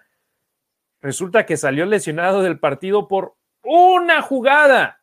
El quarterback que muchos miembros de la Raider Nation quieren ver de titular con los Raiders, después de una jugada, salió lesionado. Ojo, espero se recupere. Espero esté de regreso pronto y espero lo podamos usar. Pero Ricardo, hombre, necesitas ser más rentable. No tú, o sea, tú eres muy rentable, sino Mariota. Claro, gracias. No, no, no, definitivamente. Y más cuando te están pagando, ¿no? Lo que te están pagando, más cuando, perdón, cuando hay una escasez, ¿no? De alguna forma de, de corebacks eh, de primer equipo, ¿no? Ante tantas lesiones, ¿no? Y que los Raiders se puedan dar el lujo de tener más pagarle lo que le pagan, pues obviamente tienes que, tienes que, tienes que responder, ¿no? Desafortunadamente se lastimó. Me agradó mucho lo, que tú dices. Me, me, brillaron los ojitos cuando en tercera y una entró y más cuando corrió la optativa y pues toda la defensiva se comió la optativa con los corredores y que se va solo. Dije, por fin, ¿no? Eso, ¿no? De alguna forma, pues me abrió un poquito los ojos y dije, oh, los redes ya van a tener ahora este, este, este paquete, paquetes, ¿no? Donde tienen a esto, tipo de corebacks eh, que puedes meter en cualquier situación, ¿no? Como, como lo tienen, eh, no sé, Washington, ¿no? Chicago. San Francisco. Con Justin Fields. Y San Francisco también, ¿no? Que tienen dos corebacks, un Fred y, y, el otro clásico, ¿no? Entonces, si a eso le sumas, ¿no? Pues todo lo que trae de Carr, pues definitivamente es muy bueno. Desafortunadamente se lastimó, va a estar afuera, me semanas, ¿no? Al menos.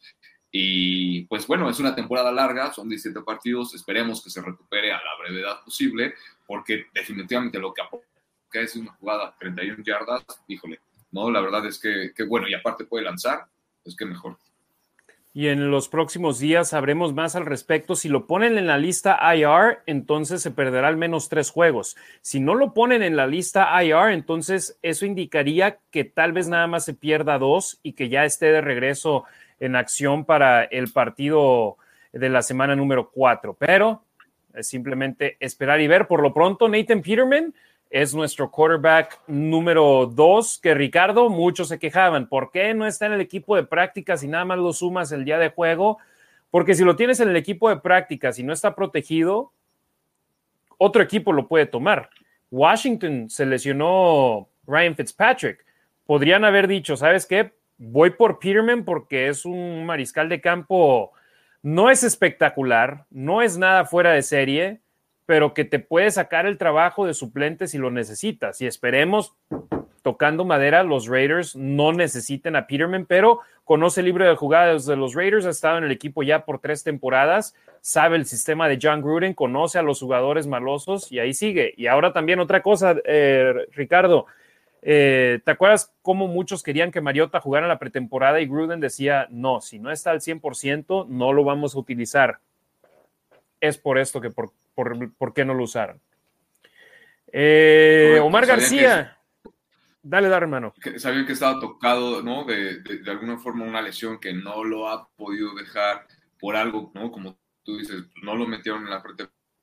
Y pues ahora se quemó, ¿no? Se quemó en la primera jugada, desafortunadamente este tipo de lesiones son muy complicadas, ¿no? Entonces, eh, esperemos que se mejore y que de verdad, o sea, lo, yo creo que lo que puede llegar a aportar, ¿no? Es bastante interesante porque, pues, Carr sacó la chamba solito, como siempre, ¿no? Sin ayuda de, de, alguien más, ¿no? Con el cuerpo de receptores que tiene, que no ha demostrado nada, ¿no? Que su receptor número uno ese sigue siendo Darren Waller.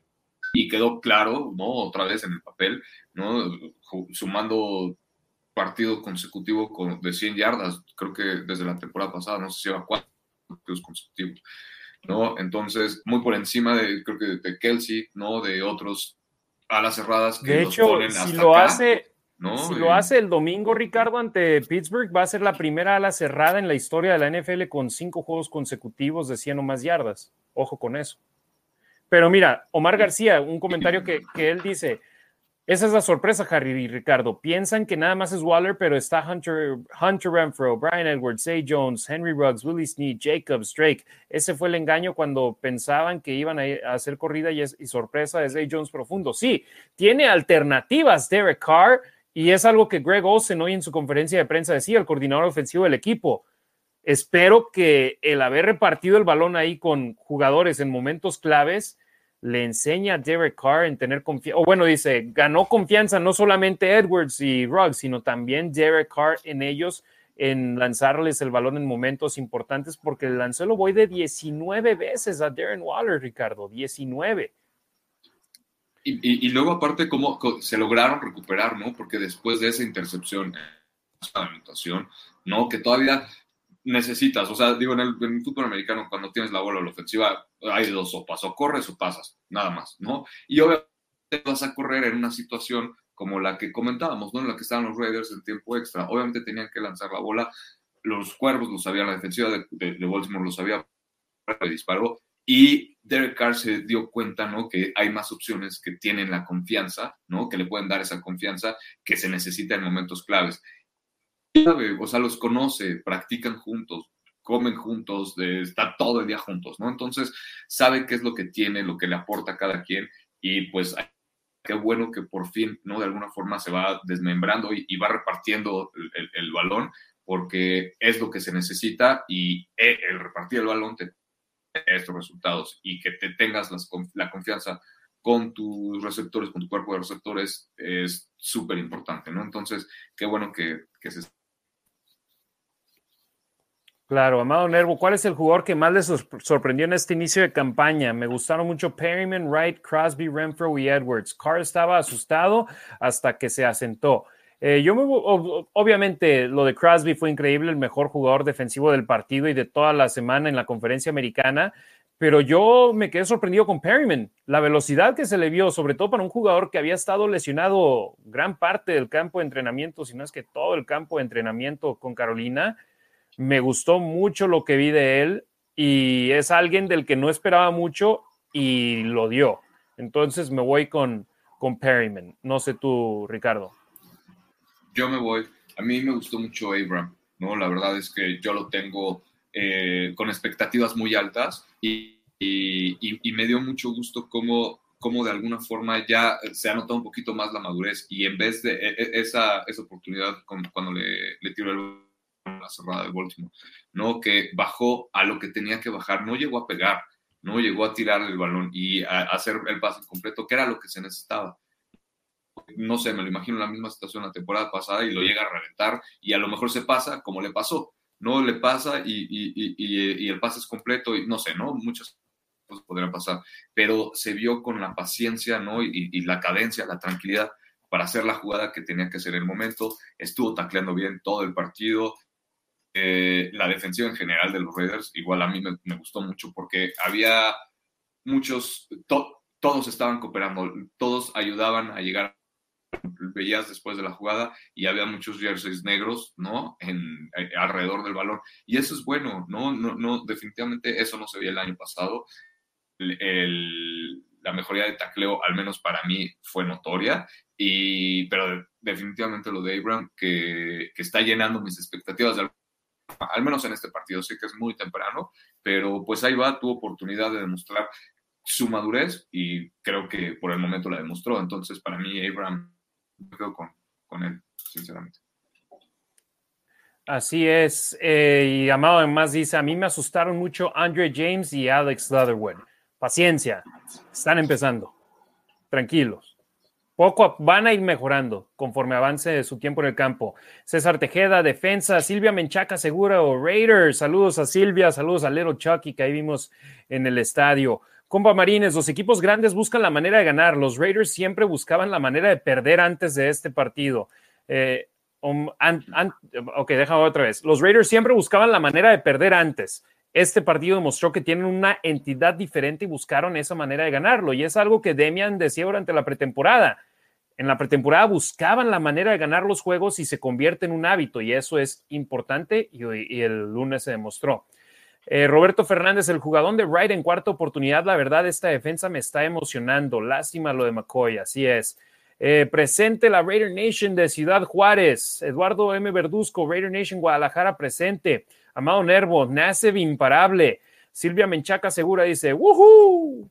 Armando Trejo, saludos brothers desde Denver. Me gustó mucho el desempeño de nuestros pateadores. A apoyar con todo el próximo domingo. Oye, sí, si bien se llevó los reflectores Carlson por las patadas importantes. AJ Cole, su mejor partido como jugador de los Raiders, las patadas de despeje, increíble lo que, lo que hizo. Tuvo un par de ellas que fueron de más de 20 yardas y yo, yo lo criticaba un poco porque había en ocasiones donde quedaba de ver el lunes espectacular AJ Cole.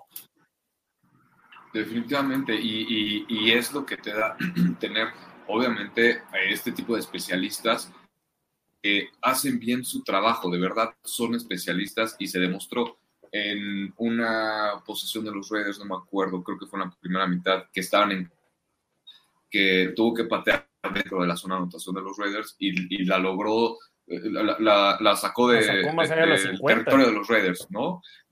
Afortunadamente, pues se la regresaron como a la 40 o no sé, ¿no? pero, un regreso de 20 yardas. Chama, de alguna forma.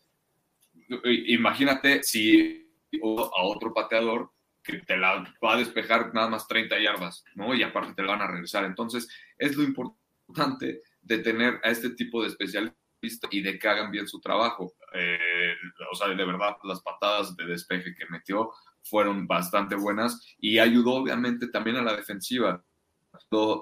Los equipos especiales hacen su chamba, cuando la defensiva hace su chamba, que viene no reforzada por los equipos especiales que acaban de despejar, y si aparte la ofensiva también coopera y, ejecuta cuando tienen que ejecutar, pues tienes la victoria, ¿no? Entonces, si sumamos que los Raiders ganaron ¿no? en las tres etapas del partido en equipos especiales, defensiva y ofensiva, es lo que pasa, ¿no? Entonces, se tienen que mantener con esa línea, se tienen que mantener, creo, en ese momento que traen ahorita ¿no? Y pues ir a descontar ahora a Pittsburgh y en el Heinz Field y el que sigue, ¿no? A, dar.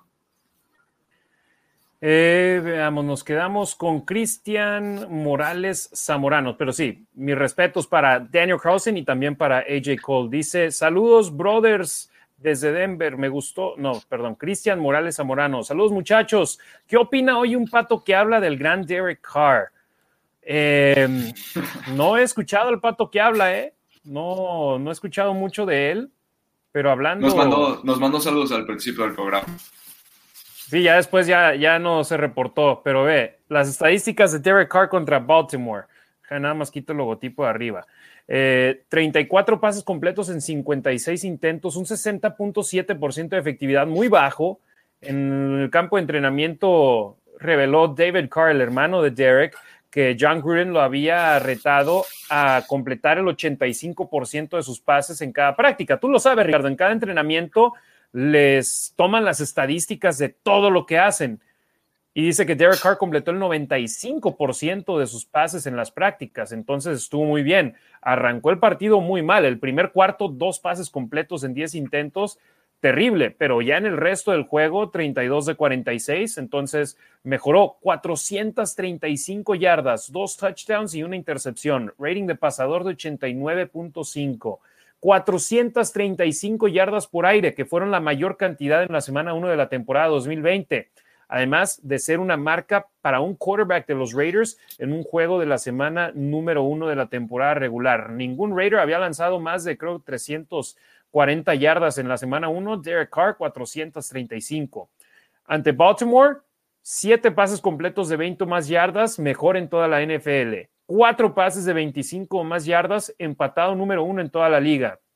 34 pases completos que fueron número uno en la conferencia americana y número cuatro en la NFL en la semana número uno y además 17 pases que terminaron moviendo las cadenas. Ricardo, la mitad de los pases de Derek Carr fueron para primera oportunidad. Es una estadística increíble, ¿eh?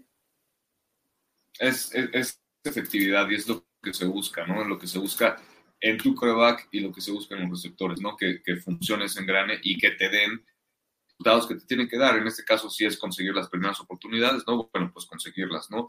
Eh, la, eficiencia que, que, te da toda esta vez, obviamente, es por algo, ¿no? Y, y aparte está el video. Entonces, si le sumas a, a esto que Carr quiere lograr la apuesta que hizo con su hermano, eh, eh, con su hermano ¿no? En práctica, perdón, de, tener un rating casi perfecto. Van a revisar el video y sobre este video van a no va a quitar el dedo del renglón, va a ver qué es lo que hicieron mal todos, ¿no? Él acepta obviamente que, que, que, la primera mitad pues fue su culpa, ¿no? Él decir eso es, es lo, lo, que corresponde, es lo correcto como, como coreback, ¿no? Ser el, el responsable de la ofensiva porque así es. ¿No? Él siempre se responsabiliza de cuando las cosas van mal y cuando las cosas van bien le da, le da el reconocimiento a los demás. y es más, eh, claro. El propio Willie Sneed en Twitter publicó, caray, parece que ya no sé completar las recepciones, pero gracias a Dios ganamos. Y Derek Carr le dijo, no, fue culpa mía. Es mi responsabilidad. Dices, caray, sí. ese es el tipo de líder que quieres, ¿no? Es correcto, y, lo que mencionabas hace rato, ¿no? Escuchas cómo se expresa de Say Jones, ¿no? Al final, que decía que pues es el que está siempre ahí y el primero, exacto, ¿no? Y ya tienen tanto, ya tienen años de conocerse, entonces es, es, ¿no? Todavía esta confianza que no le habían dado estos otros sectores, ¿no? Por fin la está obteniendo y, y te digo, traen un momento y Carr está dando los resultados, están las estadísticas, es dentro de, los corebacks eh, los que mejores resultados, al menos en porcentaje o en estadística han tenido. No ha llegado a playoffs, ¿no? Pero pues ahí está. Ha sido constante de alguna forma, pero no ha pasado playoffs. Roberto Fernández, Harry, bueno, llevó al equipo a los playoffs, pero no pudo jugar en ellos por lesión. Eh, Roberto Fernández, en el 2016. Harry Ricardo pregunta a Roberto Fernández, ¿qué pasó con Cleveland Farrell? ¿Por qué no jugó y qué tal Phylon? Eh, sorprendió a propios extraños, ¿eh? Que Cleveland Farrell no estuviese activo en el partido. Fue uno de los jugadores que colocaron como inactivos y sobre todo porque en la semana, si bien lo pusieron en el reporte de lesionados, practicó de manera limitada y se esperaba que jugara y a final de cuentas fue un healthy scratch, o sea, jugador inactivo que estaba sano y sorprendió a propios y extraños, pero Gus Bradley hoy dijo que él ahí estuvo en la banca y estuvo, no lo tomó mal, o sea, que estuvo en la banca y estaba apoyando a sus compañeros, estaba ahí con ellos en cada momento y que le gusta ese tipo de profesionalismo. Estuve leyendo en redes sociales gente diciendo, no, hay rumores de que lo van a cambiar de equipo. No es por eso que lo sentaron no es béisbol esto. Eh, lo hubieran utilizado si pensaban que iba a ser un jugador que marcara diferencia, pero simplemente en este juego dijeron, ¿saben qué? Vámonos con esos otros elementos. Y mira, y a final de cuentas, Yannick Ngakwe, limitado los últimos dos días, yo sí creo que va a jugar. Eh, yo ¿Viste el video del entrenamiento de hoy que publicó Cassie Soto del Review Journal que traía vendas por todos lados, pero ahí seguía en el campo? Mientras otros, y, sin faltarle el respeto, ¿eh? Josh Jacobs que dijo, yo va a haber días donde me la voy a llevar tranquilo, no voy a entrenar para mantener mi cuerpo en buena forma física. Ngakwe no está al 100%, no jugó prácticamente la mitad del juego la semana el lunes, está lesionado y ahí está en el campo, él quiere jugar. Y yo no creo que, al igual que John Gruden no le quería decir que no a Richie Incognito de que no iba a ser capitán, yo no creo que John Gruden le vaya a decir a Ngakwe no vas a jugar. Sí, no, no, no, no. Y, aparte conoces tu cuerpo, ¿no? Sabes también hasta dónde lo puedes llevar, ¿no? Y sabe lo que, lo que hay en esta defensiva, sabe que es especial, ¿no? De alguna forma él siempre había querido ser un Raider, ¿no? Lo, lo logró y no aprovechar las oportunidades que tenga, ¿no? Entonces, obviamente tiene aparte, o sea, el partido contra, contra Pittsburgh, pues obviamente todo el mundo lo querría jugar, él también viniendo de una larga rivalidad, ¿no? En, esa conferencia, pues obviamente sabe lo que es jugar en el Heinz Field y, bueno, no todo lo que... Entonces, eh, teniendo el apoyo aparte de, Crosby y, de ver lo que, lo que lograron, ¿no? Conteniendo a Lamar Jackson, ¿no? Quieren seguir construyendo en eso. Exacto. Quieren seguir sobre eso, te digo, traen el momento y pues qué buena oportunidad para darle también esa confianza también a los demás jóvenes. Farrell no jugó, imagínate, no jugó. No, ahora hay que ver cuando pueda jugar la rotación que le dan en la línea defensiva y, pues qué resultado. Oye, yo creo que esto hasta le va a servir de motivación a Cleveland Farrell el no haber jugado, decir, ah, ok, voy a enseñar lo que puedo hacer y espero lo haga. Héctor Montoya Berrio de Infarto ese juego. Saludos desde Bogotá, Colombia. Saludos, Héctor. Ahí sale con su playera de los Raiders en su foto de Facebook. Alberto Apodaca, los errores de la línea ofensiva por poco y nos cuesta el juego. Saludos desde Cuauhtémoc, Chihuahua. Diego López Martínez, lo de la demora de juego en el overtime parecía hecho a propósito para preparar el touchdown. Mendigos nervios. Rodrigo Ortega en la última jugada del bloqueo de Drake le dio la oportunidad de lanzar a Carr. Exacto, y eso es algo que John Gruden siempre dice. Sus corredores no van a jugar si no saben bloquear. Por eso se mandó a Lynn Bowden Jr. a Miami porque no quería bloquear. Roberto Fernández, ya mejor hay que solo agarrar selecciones de la cuarta ronda para adelante. Renfro, Crosby y ahora Hobbs. Exacto. Eh, Tavo Romanowski, la locura inolvidable. Silvia Menchaca, segura. Saludos. Omar García, te corrijo, Ricardo. A Zay Jones fue el bombazo. Yo, yo para mí esa jugada estaba hecha, Harry y Ricardo. Eh, George Fierro, muy cierto, bro. Ese bloqueo de Drake le dio a Carl la oportunidad de lanzar. Silvia Menchaca, segura. Saludos, le mando saludos a Tavo también. Big Mike, genial. Así estaba gritando en el bar cuando por fin anotamos. Es César Tejeda, hermosísimo escenario, color negro y plata. Isaac Swaller, Raiders, just win, baby. Eh, Tavo manda saludos a Silvia y a Juliancito. Julián es el, lo vieron en la tele, es el Little Chucky. Sí lo viste, ¿no, Ricardo? Igualito, igualito. Sí, es un gran aficionado de, los Raiders. lo, vi, eh, salió en un video de la Chiva, también le mandó unos saludos. O sea, es alguien que está involucrado, ¿no? También es igualito, la verdad es que me emociona verlo porque de verdad es igualito. Sí salió en la, en la tele también la transmisión o bueno, están hablando ahora, es, que estamos retrasados, son comentarios de hace 43 minutos porque hay tantos que nos han llegado sobre la situación del jugador lesionado y que estaban haciendo la ola. Silvia dice falta de respeto, Vic Mike sí, falta una educación en el nuevo estadio, pero también creo que era el primer partido y tenían que demostrarlo Cali, exacto. Tobias Cardona, saludos desde Tijuana, Raiders de la Baja, Eder Blackcat, saludos Eder, siempre al pendiente, saludos familia, excelente victoria. Alex Soleta, llegué tarde, ¿quiénes serían los guardias titulares? Vamos con ellos. Y sigo diciendo, ahorita vamos con ellos, ya llevamos hora y media y todavía nos falta el reporte de lesionados y ojo, en cuanto terminemos los comentarios, entrevista mano a mano con el ex Raider Kirk Morrison, que tuve la oportunidad de hacer. Eh, Dani Travieso, saludos, saludos desde Dallas, Raider Nation. Eder Blackcat, ¿cómo ven las lesiones hacia el domingo con los Steelers? Para allá vamos. Germán Piña, marcador para el domingo, también para allá vamos. Domador Raider, saludos a Malosos Monterrey y los más tumbados del Domador Raider. Anabel Lara, saludos mis hermanos, viva México, vivan los Raiders. Saludos Anabel, que allá los Raider Nation de Coahuila, la, raza de los eh, del Wrecking Crew, tuvieron un pachangón. Lai Fox, saludos al buen Lai. Eh, Tavo Romanowski, saludos a los más tumbados, a Raiders de la Baja, Raider Nation Guadalajara y a los malosos. Eh, César Tímido, saludos a la familia. Silvia Menchaca, sí, ganar un juego feo es mejor. Arturo, Arturo Dueñez Jauregui, con la lesión de McCoy será tiempo de, solo, de Solomon Tames. Saludos desde Torreón, Coahuila. Saludos Arturo y a toda la banda lagunera que también se reunieron para ver el juego. Arquitecto JDCH, saludos Harry de aquí en la Ciudad de México. Vamos Raiders. Morena Palacios, hola, watching from Reno, Nevada, Raider Nation for Life. Saludos Morena hasta Reno. Eh, Carlos Ortega, saludos hermanos, Raider Nation Mexicali. Rorro Eligio, Raiders, Raiders, tenemos que doblar y romper la cortina de acero para demostrar y ver que no fue un chispazo lo del lunes, exacto. César Ocalle Cruz, saludos, qué gran partido y no creen que hace falta un receptor número uno para que estemos completos. Yo la verdad estoy bien con este equipo, se vio potencial de Edwards, se vio potencial de Ruggs. Drake calladito, calladito, pero acabó con una buena cantidad de, recepciones. Tuvo cinco recepciones, 59 yardas para un corredor. Mm, me gusta lo que tenemos. Eh, Phil Core, ojalá la ofensiva mejore. Sí, vi nerviosa Cari a los linieros. En el principio del partido, sí. Cristian Morales Zamorano, le vamos a ganar a los Steelers. Esta temporada vamos a los playoffs y Derek va a estar en la pelea por el MVP. Tobias Cardona, el más tumbadón. Eh, Verónica, Verónica, hola familia, saludos Verónica. Anabel Lara, abrazos de la Raider Nation CUU, Raider Nation Wrecking Crew Chihuahua y los meros meros.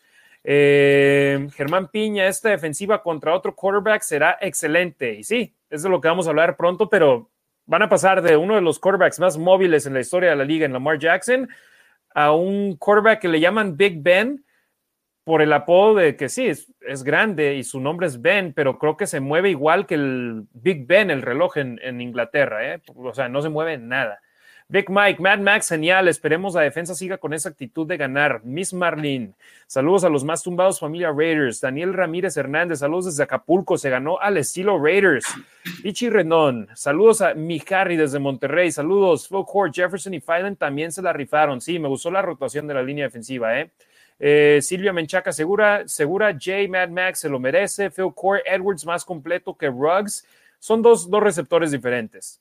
Y Edwards no tuvo su primera recepción hasta el minuto final del último cuarto. Eh, Daniel Maldonado, saludos pandilla, no me lo pierdo en la versión para llevar. Gracias Daniel, ahí siempre al pendiente. Lo hacemos en vivo y si están en vivo podemos interactuar con ustedes. Si nos ven por demora, también nos ayuda con los números, así que se los agradecemos de gran manera. José Arroyos, Dead Star Raider Booster, saludos desde San Antonio, Texas. Estuvimos en Las Vegas, fuimos por la victoria de Raiders y la conseguimos. Cardíaco, pero al final se dio el resultado. Un gustazo ver a toda la familia Raiders. Saludos, José, qué bueno que viniste para acá a Las Vegas. Eh, saludos a los más malosos y a los más tumbados del señor Redón. Eh, Daniel Ramírez Hernández, los frontales fueron la base para que la velocidad de Crosby fuera letal. Así es. Omar Zavala M, o bueno, Omar Sav M, esperemos vernos en el último juego contra los Chargers. Será decisivo por el lugar sembrado. Así es. Al González, o bueno, esperemos y sí. Eh, Al González, saludos. Ricardo Harry al ausente Demian, aún disfrutando de la emocionante victoria de los Raiders. Todo un gusto escucharlos desde la Raider Nation Chihuahua. César Ocalle Cruz, saludos a los dos. ¿No creen que haga falta un receptor más para estar completos en ambos lados? Yo digo que no. Ricardo, ¿tú sí o no? A, mí me gusta así ahorita como está. Moisés Félix, creo que contra los eh, Steelers deben no buscar tanto a Waller, buscar también a los otros receptores como al final del juego contra Ravens. Yo creo que los Steelers van a hacer algo similar que lo que hicieron los, los Patriotas el año pasado, no sé si te acuerdas Ricardo, pero dijeron, ok, vamos a parar a Waller y con eso paramos a toda la ofensiva. Y si intentan hacer eso, vámonos con Edwards, con Ruggs, con Drake, con Jacobs, con Moreau, que no tuvo una sola recepción en el partido. O sea, cuidado. Rendón, Nasib Nefi ha hecho, eh, no lo puedo leer el comentario, no sé qué dijo. Antonio Lucero, saludos, Nación desde la, de Chihuahua, Raider Nation CUU, Dark Raider, tengo a Montes, Montez Sweat en el Fantasy, por eso ando viendo el juego, arriba los Raiders. André Aguilar, está buenísimo, estoy igual, un ojo aquí en de oreja a oreja acá, eh, Ricardo Villanueva, no juego Fantasy, pero está muy bueno el juego de Giants contra Redskins. Chávez Alejandra, saludos de Michoacán, de la hermanita del tímido, puro Raiders de los más tumbados. Saludos, gracias por vernos, Alejandra. Andrea Aguilar, mi tímida hermosa, ahí se mandan saludos entre ellas. Kevin Ayala, ¿qué opinan de que Gruden dijo que Darren Waller es el mejor jugador que ha entrenado? Eh, voy a jalar la cortina a un lado y decir lo que sucedió en la sala de prensa, o bueno, en mi cabina de transmisión. volteé para, para arriba con Kirk Morrison después de traducir esa entrevista y mandar al corte comercial. Le dije, oye, ¿qué te parece? Acaba de decir Gruden que Waller es el mejor jugador que ha entrenado en su vida. Y dice, está loco. John Lynch eh, mencionó otros jugadores de los, de los eh, Bucks y después Mike Taylor de Relaciones Públicas de los Raiders que estuvo ahí con nosotros también. Dijo Tim Brown, Jerry Rice, también fueron algunos de los que coachó con los Raiders y dice que Waller es mejor. Y dije, mira, tal vez lo está diciendo para seguir motivando a su jugador, porque a final de cuentas, ¿a quién necesitas tener feliz en estos momentos? ¿A Jim Rice, John Lynch o Tim Brown? ¿O a Terran Waller? O a tu receptor número uno, pues obviamente a tu receptor número uno, ¿no? Exacto. Eh, Silvia Menchaca segura. Leo Chucky Gruden dice Raiders. Saludos a Leo Chucky. Dice un gusto al fin saludar, eh, conocerte. Saludos Silvia. Esperemos vernos pronto. Raider Nation Costa Rica. Pura vida, Maes. Edwards viene bien, dice Harley. Rudy Alvarado. Saludos para la Rutila, la más tímida. Compa Marines, ¿qué línea ofensiva es mejor, la de Ravens o la de Steelers? ¿Y cómo vieron la defensa después de que Yannick sale del partido? Yo seguí viendo bien a la defensa e hicieron las jugadas grandes después de que salió en Gakwe. ¿Y qué línea ofensiva es mejor? Pues eh, hay que ver. Yo creo que, la de Ravens era un poquito más sólida, pero hasta no ver, no creer, los Steelers también tienen a uno de sus dineros ofensivos titulares en la lista IR que está descartado. Roberto Strempler, tarde pero seguro, saludos desde, desde Querétaro. Qué mal por McCoy, qué bien por Nassif, qué mal por Ngakwe, qué bien por Crosby, qué mal por Bueno, qué bien por Edwards. Saludos. Isaac Swaller, de hecho, lo mejor de los tres primeros cuartos fueron los equipos especiales. Muy, muy cierto. Rick Mike, Derek Carson, muy buen quarterback, la verdad, aunque a algunos no les guste, en serio, en sus tareas y esta temporada demostrará mucho. Ah, hay tantos comentarios, eh, Ricardo que, es increíble. Gracias a la Nación Raider por apoyarnos. Mario Barrera, ¿cuál es el estatus de incógnito? ¿Jugará el domingo? Saludos, Harry Ricardo, desde el Estado de México. Es excelente programa. Ya vamos con el reporte de lesionado, les prometo. Omar García, yo preferiría que Ngaku descansara esta semana y se recuperara mejor para la próxima semana. Creo que sería riesgoso. Yo también creo que es riesgoso, pero ahí es la decisión del jugador. Aunque también el coach puede decir, o bueno, más bien, si no pudiera estar en el campo el equipo médico se lo diría y no lo permitiría. Está en el campo porque el cuerpo médico dijo no es tan grave como, por ejemplo, Mariota, que no ha entrenado, o Incógnito, que no ha entrenado.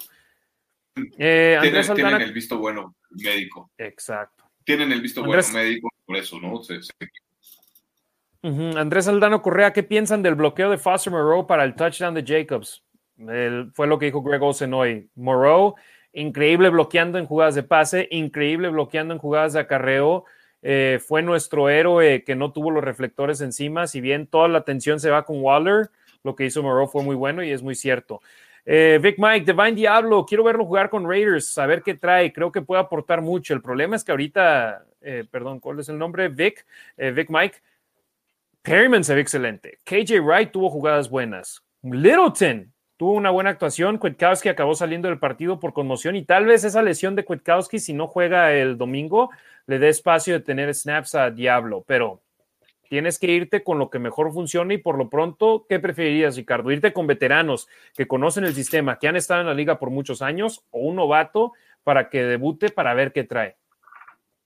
No, definitivamente ya en temporada no, no puedes estar con medias tintas, ¿no? Tienes que salir con lo mejor que tienes al campo cuando estás de visita y más en esta división, en esta división, bueno, sí en esta división y en esta conferencia tan complicada, ¿no? Entonces, no tienes que dar nada por, por sentado tienes que salir pues a jugar con todo, ¿no? Para, para, para ganar y, y, seguir sumando victorias que al final de la temporada, ¿no? Pues obviamente es en donde van a empezar el tipo de pues, las victorias y las derrotas a fin de cuentas, Para los playoffs. Moisés Jiménez nos salvamos en una ocasión cuando taclearon a Waller y el balón nunca tocó el piso el jugador de los Ravens no se dio cuenta de eso. Kevin Ayala, yo creo que Gruden ya no se acuerda que entrenó a Derek Brooks, Jerry Rice, Tim Brown, y sí, era lo que, lo que mencionamos. Derek Brooks es el otro jugador que Kirk Morrison me, mencionó de que se le van las cabras a John Gruden. Moisés Jiménez, las cebras dejaron de marcar muchas cosas a favor de los Raiders. Chato Santana, saludos de la Raider Family MX. César Calle Cruz, ¿ven viable traer a Gino Atkins para suplir a Gerald McCoy? Eh, yo la verdad no, no creo que vayan a traer a otro agente libre de renombre, ¿eh? eh Ingram 1970. Nos, podríamos esperar muchas cosas. Definitivamente para reforzar a lo mejor la línea defensiva un poquito y más si ahorita estás viendo que te está funcionando, ¿no? Y hay alguien por ahí que, podría llegar a sumar, podría ser interesante. Obviamente no sabemos qué va a pasar. Eh, probablemente yo creo, no creo tampoco que vayan a sumar a alguien más y, y, de ¿no? porque pues ya estuviste, ya tuviste todo ese tiempo durante el training camp, ¿no? Para establecer tu sistema de juego, para conocer a tus rivales, hacer el scout, ¿no? Todo eso con base a lo que tienes, ¿no? Eh, eh, eh, de jugadores.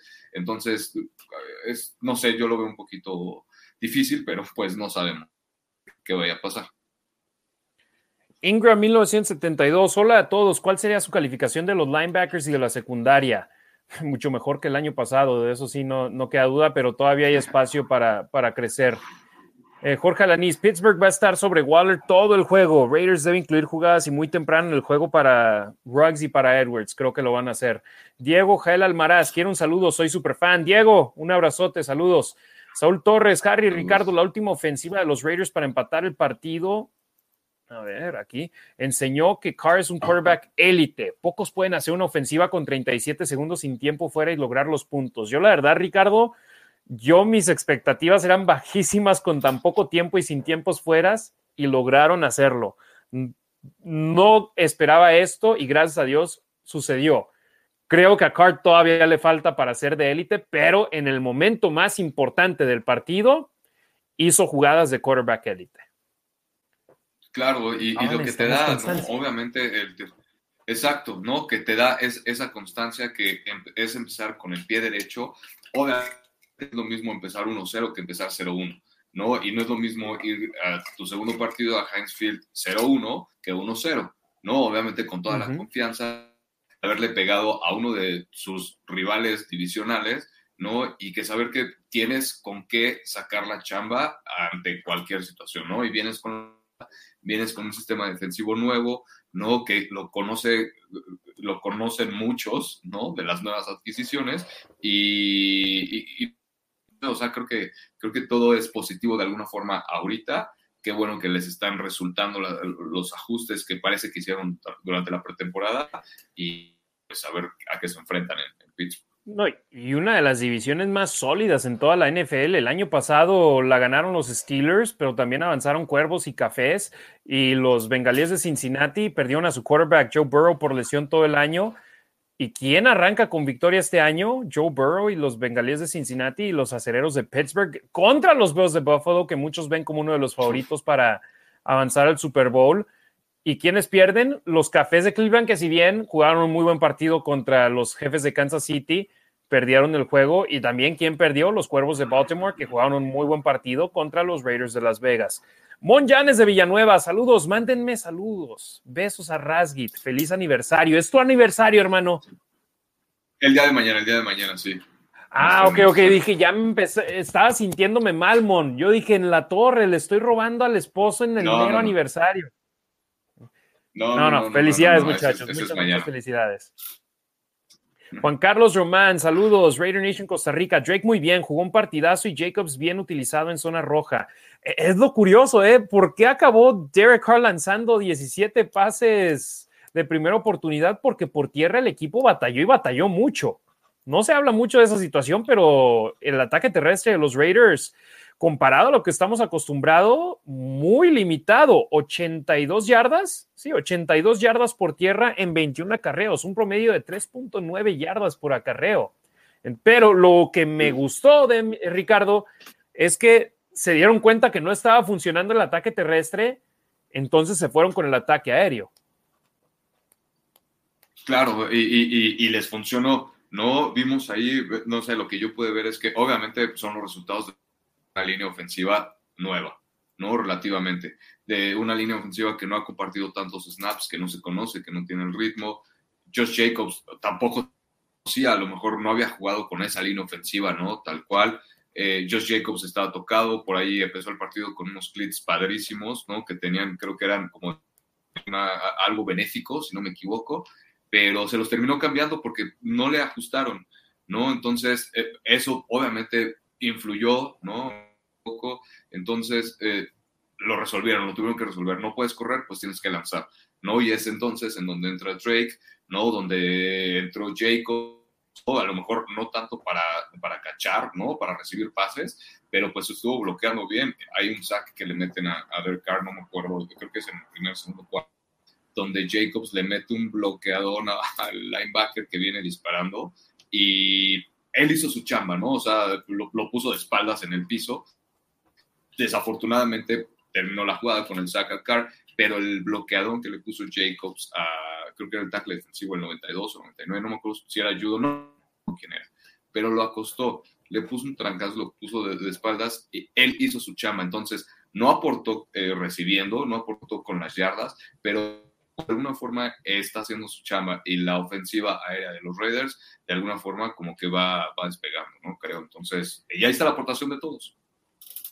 Exacto. Omar M, ¿a quién tenemos en lugar de Alex Leatherwood? Se está adaptando, pero sinceramente se vio mal. El suplente de tackle derecho es Brandon Parker. Saludos a ambos, un abrazo, gracias. Cape Canem, Jacobs no se ve de lo más entero respecto a las lesiones, ¿no creen? Sí, y de hecho hubo jugadas donde estaba saliendo del campo, no se le notaba al 100%, entonces sí está difícil la situación con él y también por eso tal vez abandonaron un poco el ataque terrestre, pero tercer año consecutivo, Ricardo, tres años en la liga y en todos anota touchdowns múltiples en la semana uno. Correcto, y, y dos temporadas de, de... No, y, y, temporadas, temporadas con más de mil yardas, ¿no? Buscando otra vez, obviamente, eso. Y estadísticamente, los corredores como que en, en el año como que van ¿no? un poquito para arriba. Entonces, el, el, el upside de Jacobs es realmente positivo y, y, pues ahí está. Obviamente es el primer partido de, de, temporada, no hay que alarmarnos, tienen que agarrar ritmo, es lo que, te, lo, lo, que decíamos hace ratito, ¿no? Entonces ahí está Jacobs, el partido cumplió, ¿no? Cuando tenía que cumplir, salvo ese pase que se le cayó, ¿no? Creo que tiene que aprender también, lo vi corriendo muy parado y le metieron por ahí casos por estar corriendo muy parado, ¿no? Entonces, aunque es muy elusivo, muy suave a la, forma, a la, manera de correr, creo que tiene que bajar un poquito más su cuerpo y cuidarlo más, porque te digo, de verdad, creo que hubo como dos tacleadas que le metieron en el pecho y, tú como corredor no puedes correr tan parado, ¿no? Entonces, se tiene que cuidar en ese aspecto, es su tercer año en la liga y pues ahí va, ¿no? Afortunadamente en, el, en, en colegial en Alabama no lo usaron tanto, entonces no está tan quemado y, tiene el, el respaldo tener a Drake, ¿no? Que también conoce eh, de alguna forma el, el, el sistema o lo que quieren implementar y, y, pues ahí está, ¿no? O sea, no es el de batalla solo, lo que decíamos, hay corredor 1A y, y, y 1B, ¿no? De alguna forma y, pues están adaptando y Jacobs tienen que salir adelante a pesar de las lesiones. Isaac Swaller le responde a Omar que acaba de mencionar de Leatherwood. Dice así inició Colton Miller y ve dónde está. Solo falta un poco más de experiencia en la NFL. Y Omar García dice cierto lo que dice Isaac. A Colton Miller se le criticó mucho en su primer año y míralo ahora. Para mí es uno de los mejores de la liga. El último comentario al momento, Alejandro Quintero. Saludos a Harry, Ricardo y a toda la Raider Nation desde Zapopan, Jalisco. Vamos Raiders a vencer a Roethlisberger. Esperemos así sea. Muchísimas gracias a todos los que nos han mandado comentarios al momento. La verdad, es increíble el apoyo que recibimos de la Nación Raider. Vamos con una entrevista rápida que tuve la oportunidad de hacer con Kirk Morrison, ex jugador de los Raiders. Está en inglés, pero van los subtítulos en español, así que no se asusten, hermanos de la Raider Nation, para que para aquellos que no, no le saben al inglés, que, que me tocan muchos que se quejan cuando comparto contenido en español, en inglés, perdón, dicen, ¿qué onda? ¿Por qué? ¿Por qué en inglés? Vamos en español. Entonces, acá se los tenemos. La entrevista uno a uno de la Nación Raider con Kirk Morrison hablando del partido entre los Raiders y los Cuervos de Baltimore. Raider, ¿cómo están? Aquí estamos en la cabina de transmisión de los Raiders en español con Kirk Morrison. Cinco yeah. años con los Raiders y aquí estuvo viendo el partido con nosotros. First off, Kirk, right. big fan, always uh -huh. a big Raider Nation favorite. Yeah. Five years with the Raider Nation we speak Spanish. We're the Hispanic Raider Nation. Right. what did you see in your time with the Raiders about all that Mexican fan base, that Latino fan base? Man, I always saw a lot, a lot of pride. Um, you know, one of my things is I wish I could have had to play a game in Mexico City. You know, I remember the Raiders did, and I wasn't a part of the team then, but uh, just the pride I know uh, of just uh, just the Mexican fan base for the Raiders, man, is one that trust me, like I, I, would hear them, and no matter what, I was I felt like I was always good in the Mexican community because it's yeah. like, hey, Los Raiders, and that's so that was, little Raider, yeah. so the Mexican Raider Nation, the yeah. Latin America Raider Nation, even right. from Spain, they were listening to the broadcast tonight. Right. That game was crazy. Was it one of the craziest games you've ever seen? Yeah, I think the Raiders pulling it out. Um, they always play, seem to play well on Monday Night Football, especially in the beginning of the season. Um, but that's a memorable one. That's one you're going to think about for a long time. How they came and, you know, they, they didn't play well at times, but they found a way to win. They stuck it out. In years past, they, they would lose games like that. Tonight, hopefully, it's a changing of the tide and that they know how to win those types of games. Who impressed you the most on defense? You were stud five two on your on your on your jersey. right. Who impressed you tonight on defensively? Well, I think it has to be Max Crosby. I mean, he seems to me now in his third year. Uh, we saw what he did his rookie year, the 10 sacks. Last year, uh, still very productive. But I mean, this year he's he's the guy now. You know, he had two sacks today. Should have had three. And then on opposite of him, Yannick Ngakoue. You know that that pass rush for the Raiders was there all night long. It's just that Lamar Jackson was a special quarterback, a special quarterback that made some special plays. They're not going to get that every single week. So to me, those are guys that kind of stood out. And then defensively, they'll get better and better. There's some things that need to be fixed, but there's a lot of new guys in some new places. And they didn't play a lot. So now they'll fix all of that. But man, that pass rush was lethal. Last year, 15 turnovers total. Yeah. You got two turnovers, two fumbles Correct. on Lamar tonight plus the turnover on downs. I'll count it as one. Yeah. Three. That was right. that was key in the game. The defense won that game, even though they put 33 on the board, right? Yeah. Well, they they just made the stops when you need it, right? And look, sometimes in the NFL, you may not have a great game statistically, but when it comes down to it, all we're going to remember is that you make the stops when your team needed them. And the Raiders needed to make a play. I kept tweeting it out, you know, uh, on my Twitter handle at Kirk Morrison. That I, I, kept tweeting out like the Raiders defense is going to have to make a play because the offense had been sputtering throughout the game, and then it was the Raiders defense making those, getting those turnovers, and actually woke up the offense forced Derek Carr to have to spread the ball to someone else besides Darren Waller. And once he did that, they're a much different team in the fourth quarter. Absolutely. And my last question, the LBs. What do you think about Denzel Perryman and KJ Wright, who were in there in the thick of things yeah. in the most important moments? Well, they, they had some good moments and they had some bad moments, and you probably expect that, especially two guys who weren't with the team for a week. Yeah, right? they've been on this team for like five minutes, right? You know what I mean? So they just were activated this week. They're still learning, and so to me, like I said, they had some big hits, they had some big plays, and they also had a couple things that they'll clean up this week. So I'm not too concerned about it, but the overall effort of the defense was there all night long. Awesome. Kirk Morrison, síganlo, arroba Kirk Morrison from Lana.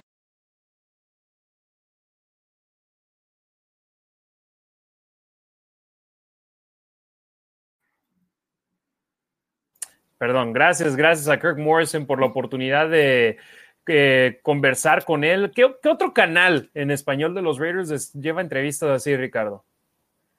Ya, ya llevamos a Josh Jacobs. Llevamos a Raúl Alegre. Kirk Morrison. Ah, por ahí estuvo también, ¿no? Abram, ¿no? en, el partido de las celebridades de, softball, ¿no? O sea, contenido exclusivo. Exacto. Muchas gracias a Kirk Morrison. Y esto es para nuestros hermanos y hermanas de la Raider Nation. ¿Escucharon lo que dijo?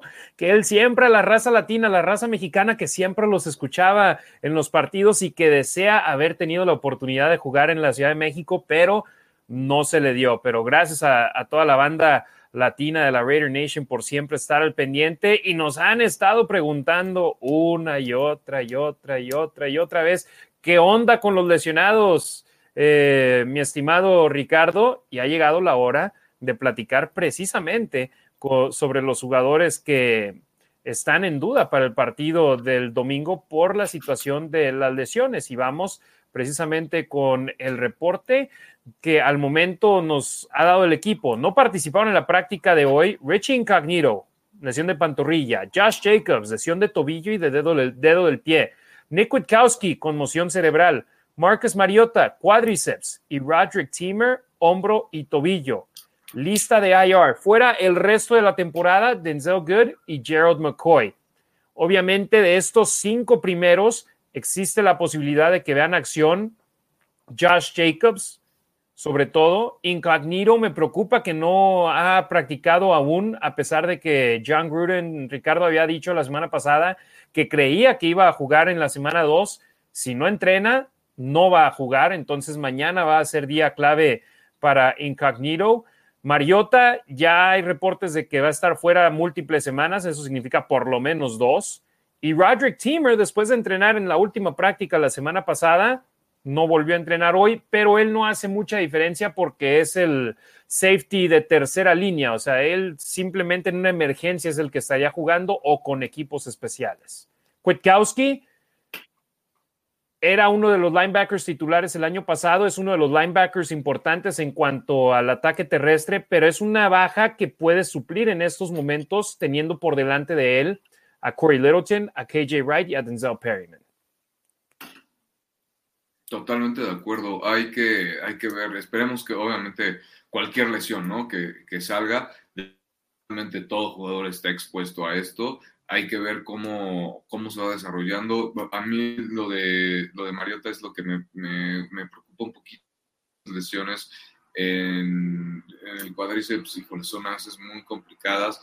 Y él es un coreback que corre, ¿no? Entonces, el estar tocado de ahí para la posición que juega, como la juega, es obviamente, eh, obviamente clave. Esperemos que, se termine desarrollando de forma que no se tome tanto tiempo por lo que pueda aportar, ¿no? Decía hace rato, lo que puede aportar a la, ofensiva de los Raiders. Eh, lo de incognito ahora, esta línea defensiva que es bastante fuerte, ¿no? De lo mejor que hay en la NFL hasta hace dos semanas sin TJ Watt, ¿no? Sin haber firmado contrato, la saboreando que iban a jugar los Raiders y no iba a estar TJ Watt, ¿no? Afortunadamente para los Steelers iba a estar, ¿no? Y, los Raiders no se pueden dar no tener a Rich Incognito ya con las lesiones que ahora tienen los Raiders, ¿no? Entonces, esperemos que, que sí esté, hay que ver mañana cómo, cómo y, y pues, y si no está, pues el que tenga que estar, el que ocupe el lugar, tiene que sacar la chamba, o sea, no hay de otra, ¿no? Es de aquí ya no hay medias tintas. Lo que decía es dar resultados, ejecutar y pues salir a, buscar la victoria, nada más. Vamos con la siguiente lista, que es los jugadores que participaron de manera limitada en la práctica. Alec Kingold, lesión de fíbula. Carl Nassif, pectoral y dedo del pie. Yannick Ngakwe, tendón de la corva. Denzel Perryman, cadera. Y Darius Phylon, rodilla. Vaya que si está congestionado el reporte de lesionados de los Raiders, Ricardo, pero por ejemplo, estos de participación limitada, por lo general, los que son limitados en el primer día real de entrenamientos de la semana, acaban todavía incrementando su cantidad de snaps, su cantidad de, dinamismo en el emparrillado y con eso eh, incrementan tus posibilidades de jugar. Sí, es correcto, no, no están tan tan, no sé, tan complicadas, ¿no? De alguna forma sus, sus lesiones. Entonces, es nada más estarlos cuidando sobre, sobre la semana, ver de alguna forma, no sé, terapia lo más que se pueda y, y obviamente pues no se quieren perder nada de, lo, de los snaps, porque obviamente ahora ya te tienes que preparar contra Pittsburgh y es un esquema totalmente diferente, ¿no? Entonces, no, te decía, ¿no? Tampoco de no entrenar Obviamente ellos quieren estar en, e, e, e, en, el campo de entrenamiento, quieren ver qué es, cómo, se ahora Pittsburgh y, y, se tienen que cuidar, o sea, de verdad, es una temporada bastante larga, ¿no? Bueno, la más larga, ¿no? De lo que lleva la NFL. Eh, entonces, tienen mucho tiempo para recuperarse, pero pues lo tienen que hacer de la mejor forma. Si no, una lesión que te empiece en la semana uno, si no te la cuidas bien, te va a dejar durante toda la temporada y nunca vas a salir y va a ser bastante complicado. Efectivamente. Y ahora vamos al caso de los acereros de Pittsburgh, que ellos tienen eh, de no participar en el entrenamiento de hoy al tackle defensivo Carlos Davis, lesión de rodilla, y al ala cerrada Eric Ebron en el tendón de la corva. Son los únicos dos en el reporte de lesionados, pero en la lista de IR que están descartados para el juego ante Las Vegas, está el tackle derecho titular Zach Banner y el ala defensiva titular Stefan Tuitt. Entonces, dos jugadores importantes. Ya los demás que vemos ahí, Christmas, Stubbs y McFarland, eh, son de tercera o cuarta línea, entonces no hay tanta importancia en su ausencia, pero ahí están dos jugadores que no van a jugar, tackle, eh, tackle, derecho titular Zach Banner, a la defensiva titular Stefan Tuitt y potencialmente podrían quedar fuera Carlos Davis, tackle defensivo y a la cerrada Eric Ibram. Entonces ahí está el reporte de lesionados del partido. Eh, sí, Denzel Good y McCoy fuera el resto de la campaña. Les deseamos una pronta recuperación y que puedan regresar al 100%. Por McCoy, difícil, tanto tiempo esperando para volver al emparrillado y sucede esto. Le deseamos lo mejor y Good, que por fin este año iba a ser ya titular desde la semana 1 y en la primera serie ofensiva se lesiona Denzel Good, amigo de la Nación Raider, ahí nos sigue en Twitter y siempre está respondiendo. Le deseamos una pronta recuperación. Eh, Ricardo, los acereros de Pittsburgh, un reto completamente diferente al de los Ravens de Baltimore. Juju Smith Schuster, uh, Claypool, es obviamente los jugadores en los que hay que tener la mira bien puesta. Eh, Big Ben Roethlisberger, si bien ganador del Supertazón, ya no es lo que era antes y de hecho en el partido ante Buffalo menos de 200 yardas y eso que el clima no fue factor. Y qué mejor momento en el cual jugar en Pittsburgh que a mediados de septiembre, donde el clima todavía no está criminal, ¿no? Es correcto, donde todavía no ha agarrado a lo mejor ¿no? La ofensiva de Pittsburgh, esta ofensiva que, que igual, ¿no? Donde, donde le veas también, obviamente, tienen talento, ¿no? Por algo, por algo estos jugadores están en la NFL. El pick eh, del draft de este año, Najee Harris, ¿no? Que no, no demostró mucho en el primer partido contra Buffalo, pero pues hoy pues es el, es el pick número uno, ¿no? Entonces espera obviamente que le den el valor. Pittsburgh tiene que correr la bola. Eh, creo que es algo que se le ha complicado eh, al menos durante la temporada pasada se le complicó un poco, a lo mejor desde la salida de Le'Veon Bell, pero bueno, ya eso no es un tema, ¿no?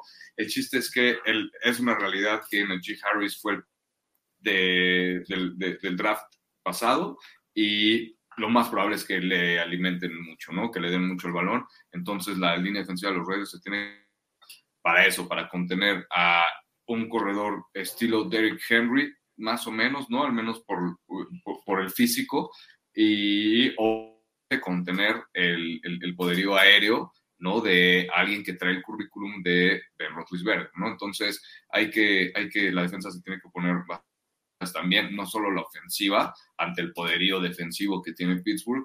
Yo creo que de todos modos, en, en ofensiva y defensiva, pues tienen con qué, con qué pelearle, ¿no? A, Pittsburgh definitivamente.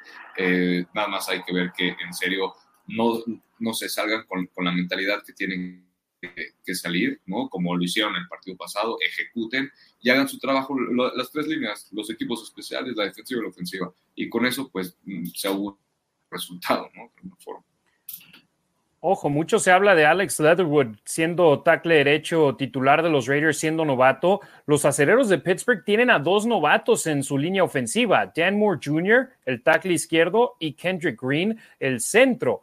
Eso es algo que los Raiders pueden capitalizar al respecto y si pueden poner presión como lo hicieron ante los Cuervos de Baltimore, puede ser un día largo para Big Ben y compañía y poniéndole presión al quarterback, le facilitas el trabajo a los linebackers, a los esquineros, a los safeties y por supuesto a tu ofensiva dándole el balón más ocasiones para poder potencialmente hacer daño en el partido.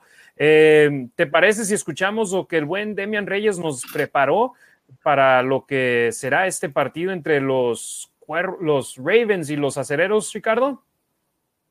Vamos. Vamos con el Demian.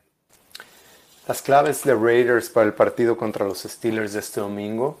A la ofensiva, Raiders necesita correr el balón. Esto haciéndolo no necesariamente mandando sus paquetes pesados con dos tight ends o con dos o con un fullback y un corredor, un fullback y dos tight ends, sino más bien abrir a los receptores y dejar a la línea ofensiva con un corredor que Josh Jacobs está lesionado, esperemos que eh, se mejore no solo del tobillo, sino del dedo, ese es el que me preocupa pero si no dejar a Kenyon Drake casi casi uno a uno con la línea ofensiva de los Steelers, creo que es la manera en que se les puede hacer daño por tierra, por aire.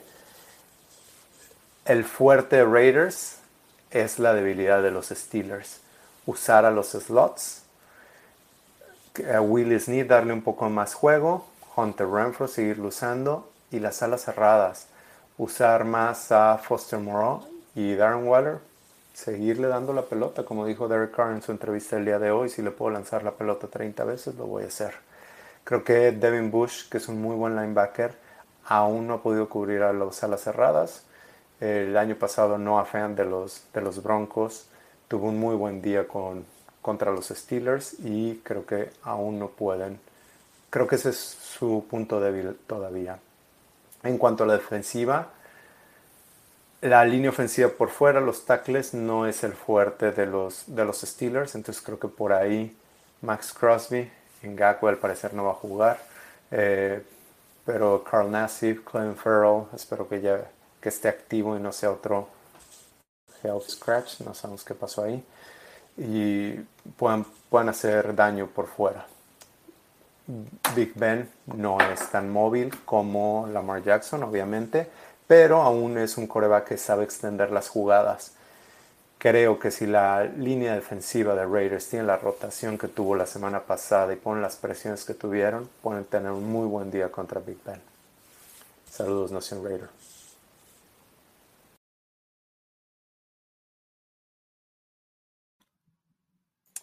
Perdón, el buen Demian Reyes dejándonos sus comentarios, sus claves del partido para los Raiders ante los acereros de Pittsburgh. No será un juego fácil, Ricardo, si bien cada año creemos ya es el fin de esos acereros de Pittsburgh que desde que llegó eh, Big Ben han hecho un buen papel, que han sido contendientes la mayoría de las temporadas. Parece que cada año ahí están, o bueno, a excepción en los años que Big Ben ha quedado eh, lesionado el resto de la temporada eh, están ahí peleando por puestos importantes, que es algo que lo que quieren, que quieren hacer los Raiders de Las Vegas. Y Ricardo, si arrancas 2 y 0 contra dos equipos de una de las divisiones más fuertes de la NFL, eso puede ser un buen indicativo a futuro.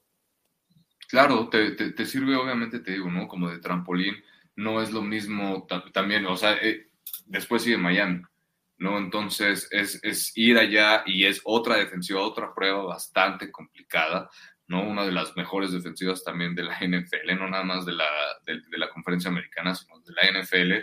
Y, y es importante que, que, los Raiders puedan salir avante este, en este compromiso, empezar 2-0, la verdad es que te va a dar muy, muy buen impulso, ¿no? Para lo que venga. Y te digo, en esta temporada tan, tan larga, ¿no? Y, tan complicada, al menos ahorita ya que empezaron, ¿no? Con las lesiones, ¿no? Desafortunadamente. Entonces, eh, me parece que es, es clave que, que, tengan que salir, que preparen bien el plan de juego como lo hicieron, ¿no? Que sigan con esa mentalidad, que sigan ejecutando, que traten de cuidarse, obviamente, ¿no? Que, que, el cuerpo de, entrenamiento, el staff haga, el staff médico haga la chamba que tienen que hacer, ¿no?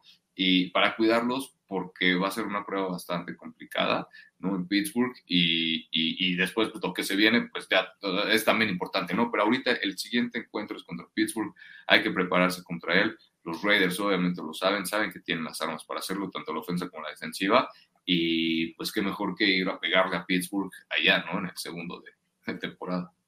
Así es. Eh, vamos con los pronósticos, Ricardo. ¿Cuál, eh, para empezar también, bueno, antes de los pronósticos voy a leer algunos comentarios que, que nos llegaron por parte de la raza que nos está sintonizando, arroba la Nación Raider en Facebook, Instagram, en YouTube y que también déjenos sus comentarios en, eh, perdón, Facebook, Twitter y YouTube estamos en vivo. En Instagram también nos pueden dejar sus comentarios.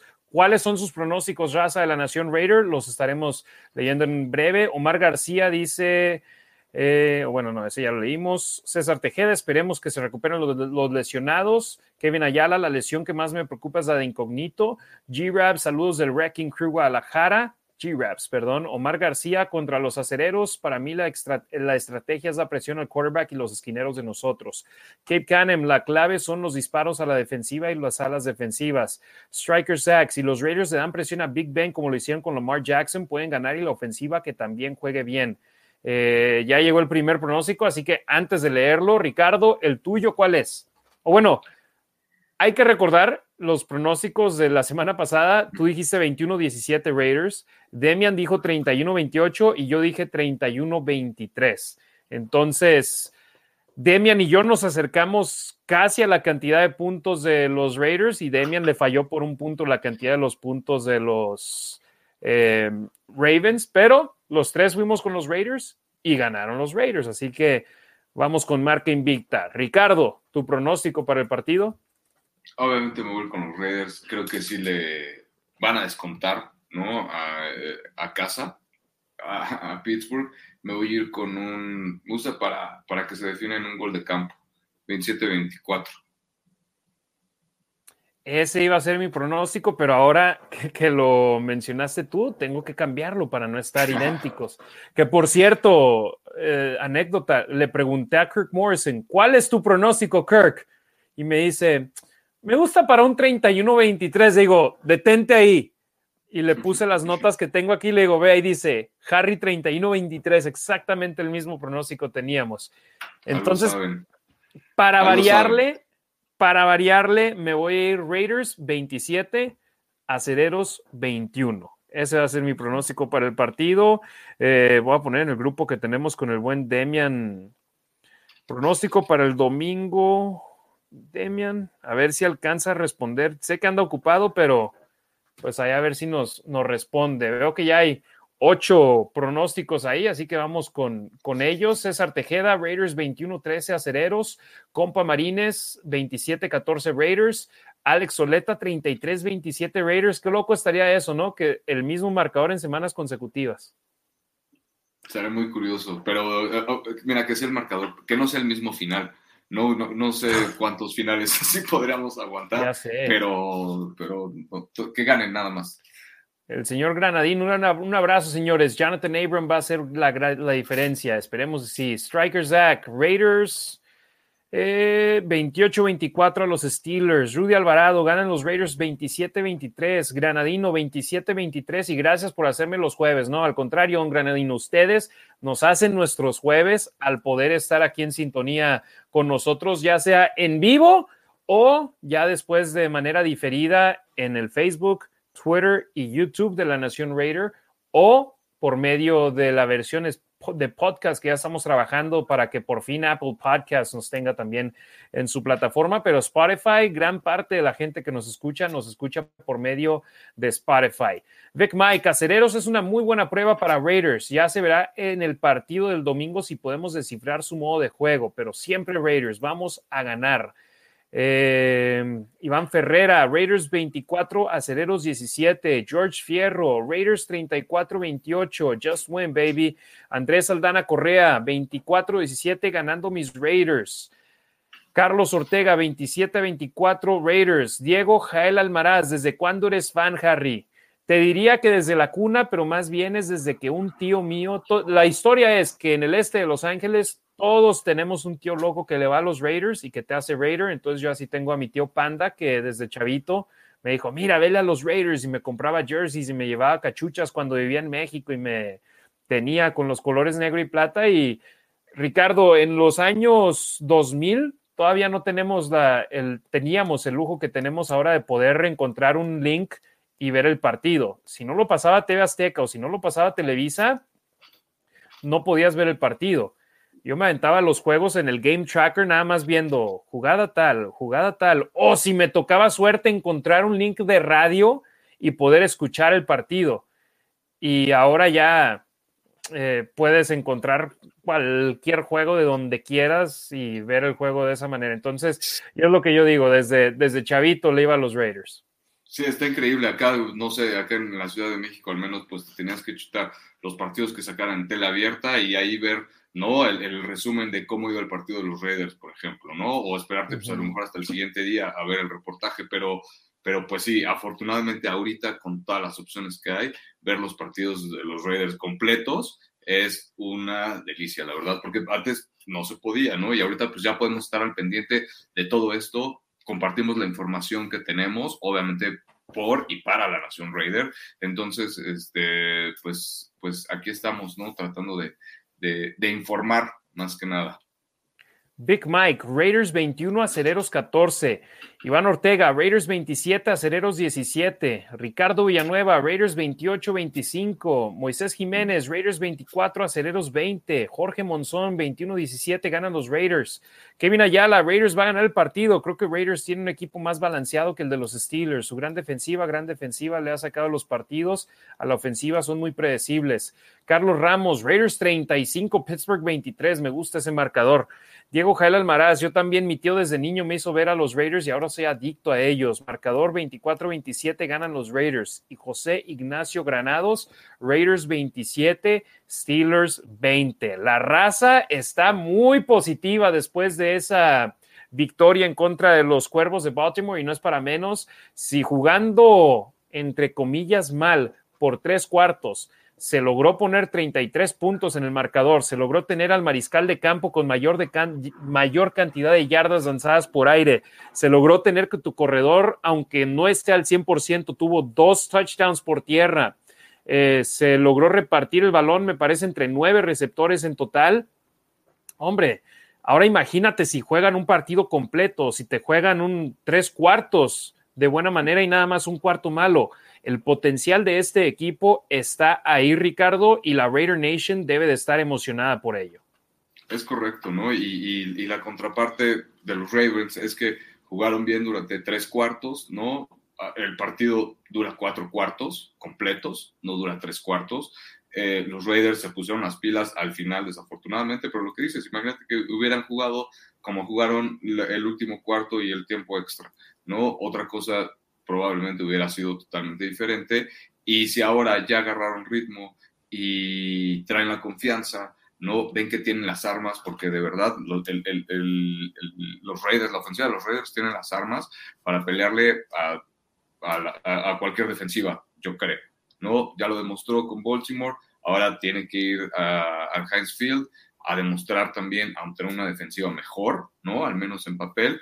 Y de todos modos, yo creo que los Raiders tienen, tienen, tienen con qué hacerle frente a la defensiva y también la defensiva de los Raiders, obviamente, pues ya se vio mejorada al menos en un partido y creo que sin ningún problema podrían tener eh, en paz, ¿no? A tranquilito a, a y pues no sé, inclusive me gustaría, me encantaría ver eh, una, a lo mejor una intercepción de Nate Hobbs, ¿no? Un pick six por ahí de la defensiva, ya algo, ¿no? Que empiece a generar también por ahí puntos, porque pues si se le complica a los Raiders el partido, a la ofensiva, ¿no? Entre un ambiente tan hostil, ¿no? Con una defensiva tan buena, pues tienen que sacar puntos de algún lado y va a tener que ser o con los equipos especiales, ¿no? Y o con la defensiva. Entonces, eh, pues a ver, por ahí igual un touchdown de, te, digo, un, pick six, ¿no? O, un, un, fumble recuperado de la línea defensiva y que lo regresen los gorditos. A ver, ¿no? Pero, pero sí, definitivamente creo que los Raiders tienen que pelearle eh, tanto la ofensiva, la defensiva y en equipos especiales que también lo demostraron. José Ignacio Granados, Raiders 27, Steelers 20. Kevin Ayala, mi predicción es 35-24, favor Raiders. Let's go Raiders. César Tejeda, siguen los marcadores cerrados. espero y no, yo quiero ganar uno ya con, por dobles dígitos, por más de dos posesiones. Anabel Lara, saludos hermanita, dice Raiders 27, Steelers 21. José Martínez, saludos viejones, puro Raiders. Y Diego Jael Almaraz dice, ¿es buena la línea ofensiva de Ravens o sí vi una defensa que siempre quise? Yo vi a una línea defensiva que siempre he querido, sobre todo en los últimos años. José Ignacio, eh, perdón, eh, yo creo que parte de las dos, ¿no? Al menos para mí, en papel, la línea ofensiva de los Ravens es más poderosa o tiene más experiencia que la que tiene hoy día Pittsburgh, ¿no? Entonces, y aparte, pues igual para mí también es la defensiva que, he querido ver durante hace mucho tiempo, ¿no? Es lo que decía al principio del programa, pues yo llegué entrando al partido creyendo, bueno, considerando que, que la parte más fuerte de los Raiders era la ofensiva y después del partido pues se vio ¿no? que de alguna forma se complementó muchísimo mejor la defensiva, ¿no? Y que también aportó que por fin sumó de alguna forma, ¿no? No siendo una, una defensiva como que mediocre de alguna forma, o sea, logró contener a una ofensiva top 5 para mí, con uno de los mejores corebacks que hay actualmente en la línea, un ex MVP hace dos años, tres años, ¿no? Entonces, eh, 2019, que o sea, la pasada eh, quedó MVP, ¿qué? Patrick Mahomes, y la anterior fue Lamar Jackson. O sea, fuera de serie. Entonces, está en ese nivel, ¿no? Está en ese nivel de corebacks, pues sí, a lo mejor elite, ¿no? No sé cuántos playoffs no se han perdido, ¿no? Digo, no han ganado, no, pero han estado, ¿no? Han, estado en playoffs en una división complicada, ¿no? Han, sido constantes y, pues, los, Raiders, la defensiva nueva, los Raiders lograron contener eso. ¿no? Entonces, pues, perdón, la, temporada pasada fue Don Aaron Rodgers el que ganó el, MVP, no Patrick Mahomes. Sí, sí, sí. Eh, Últimos comentarios. José Ignacio Granados, Roethlisberger no ha tirado pases de más de 20 yardas. Omar García, si la defensa juega como el juego pasado, nada que hacer Big Ben. Mi marcador 31 a 24. Y a ver, me, avisa, si el audio se escucha mal, nada más avísame Ricardo y nada más doy su pronóstico. Pero el buen Demian nos acaba de mandar un audio, así que vamos a escuchar qué dice. Sorry, vengo manejando. A ver, perdón. Ah, caray, no, a ver, déjame, nada más quito el Bluetooth que tenía la bocina que está allá en, el, en la cama. Sorry, vengo manejando. Gana Steelers. Me van a odiar, pero gana Steelers. ¿Por qué? Por semana corta, algunas lesiones claves de Raiders. Eh, creo que sí tienen cómo sustituirlos, pero un partido muy físico el de lunes y muy emocional.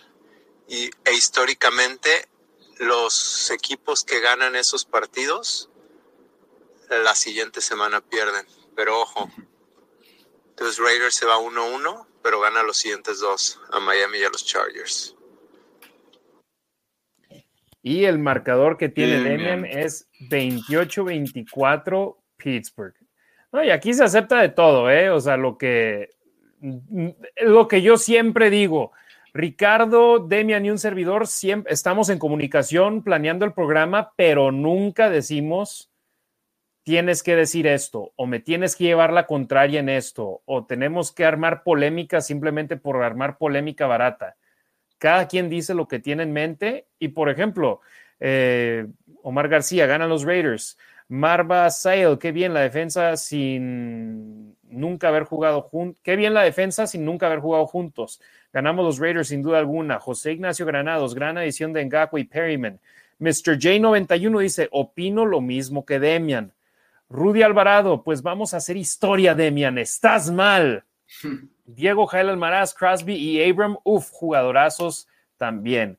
Así es, efectivamente. Entonces, la gran mayoría de los que estamos aquí nos estamos yendo con los, con los Raiders.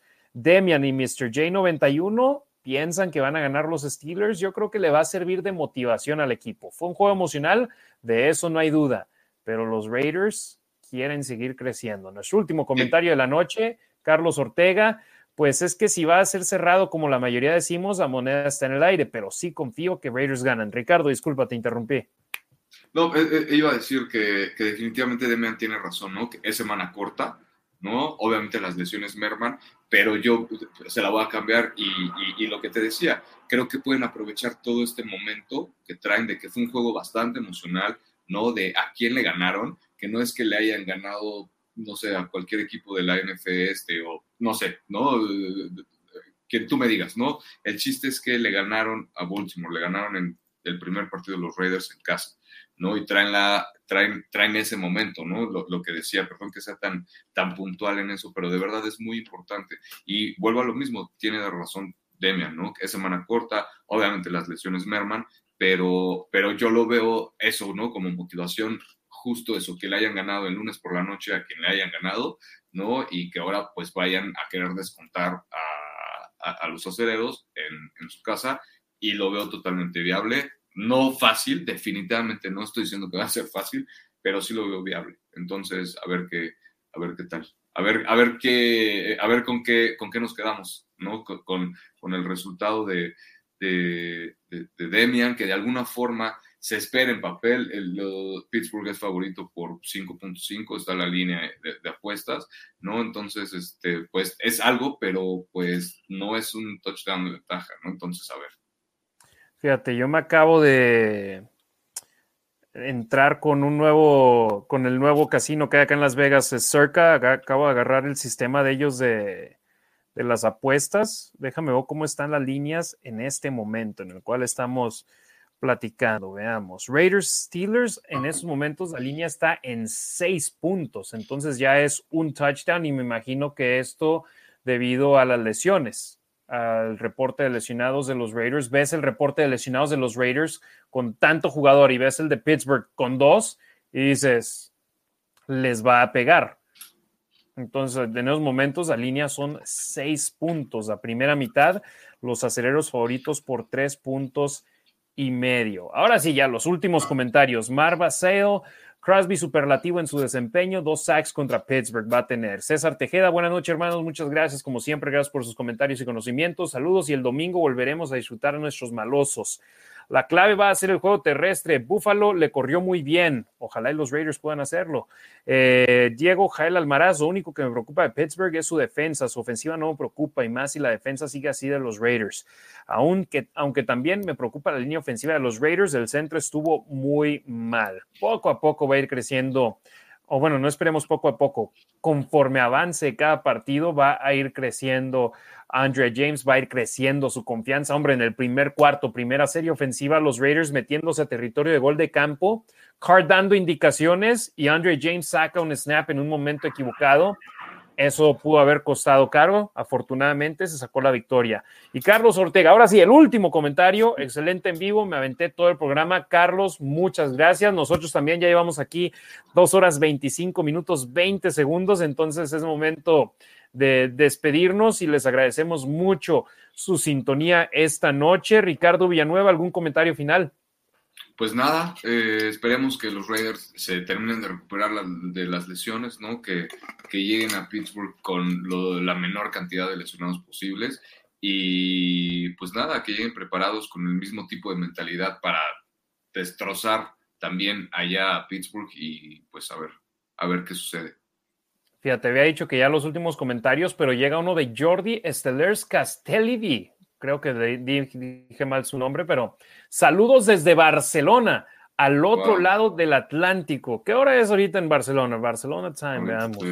Unas 6 de la mañana con 11 minutos y nos está viendo el buen Jordi desde Barcelona y dice, Raiders. Striker sack. A los Raiders nadie les dio favoritismo y eso les motiva más para ganar. Omar García, ofensivamente tiene que ser corrida y pum, vienen los bombazos de Carr. Y ahora sí, el último, Rudy Alvarado, gran podcast, Harry. Ten buena noche, Go Raiders. Muchas gracias, Rudy. Muchas gracias a todos los que nos sintonizaron. Big Mike, saludos a los dos. Buen episodio 19. Buena noche a toda la Raider Nation. Gracias a todos los que nos vieron en vivo. Gracias a todos los que nos están escuchando por medio de la versión audio de este programa. Y gracias a la jefa de jefas. Ahorita acaba de ver que entró un comentario de mi madre, Gabriela Ruiz. Buenas noches, muchísimas gracias. Y Alex Soleta también me gusta el comentario. Seguiremos callando bocas al ganarle a los chatarreros. Que así sea, que así sea, los lamineros que les ganemos ese partido. Sería grande empezar con marca de 2 y 0. A nombre de Demian Reyes, que tuvo su participación en ese programa a pesar de no estar en vivo, Ricardo Villanueva, que aquí ya vamos para dos horas y media, soy Harry Ruiz y les agradecemos de manera infinita que hayan estado en sintonía con la Nación Raider y los dejamos con un video final de un par de clips de lo que grabé este fin de semana acá en Las Vegas con la Raider Nation. Muy buenas noches, hermanos y hermanas de la Raider Nation.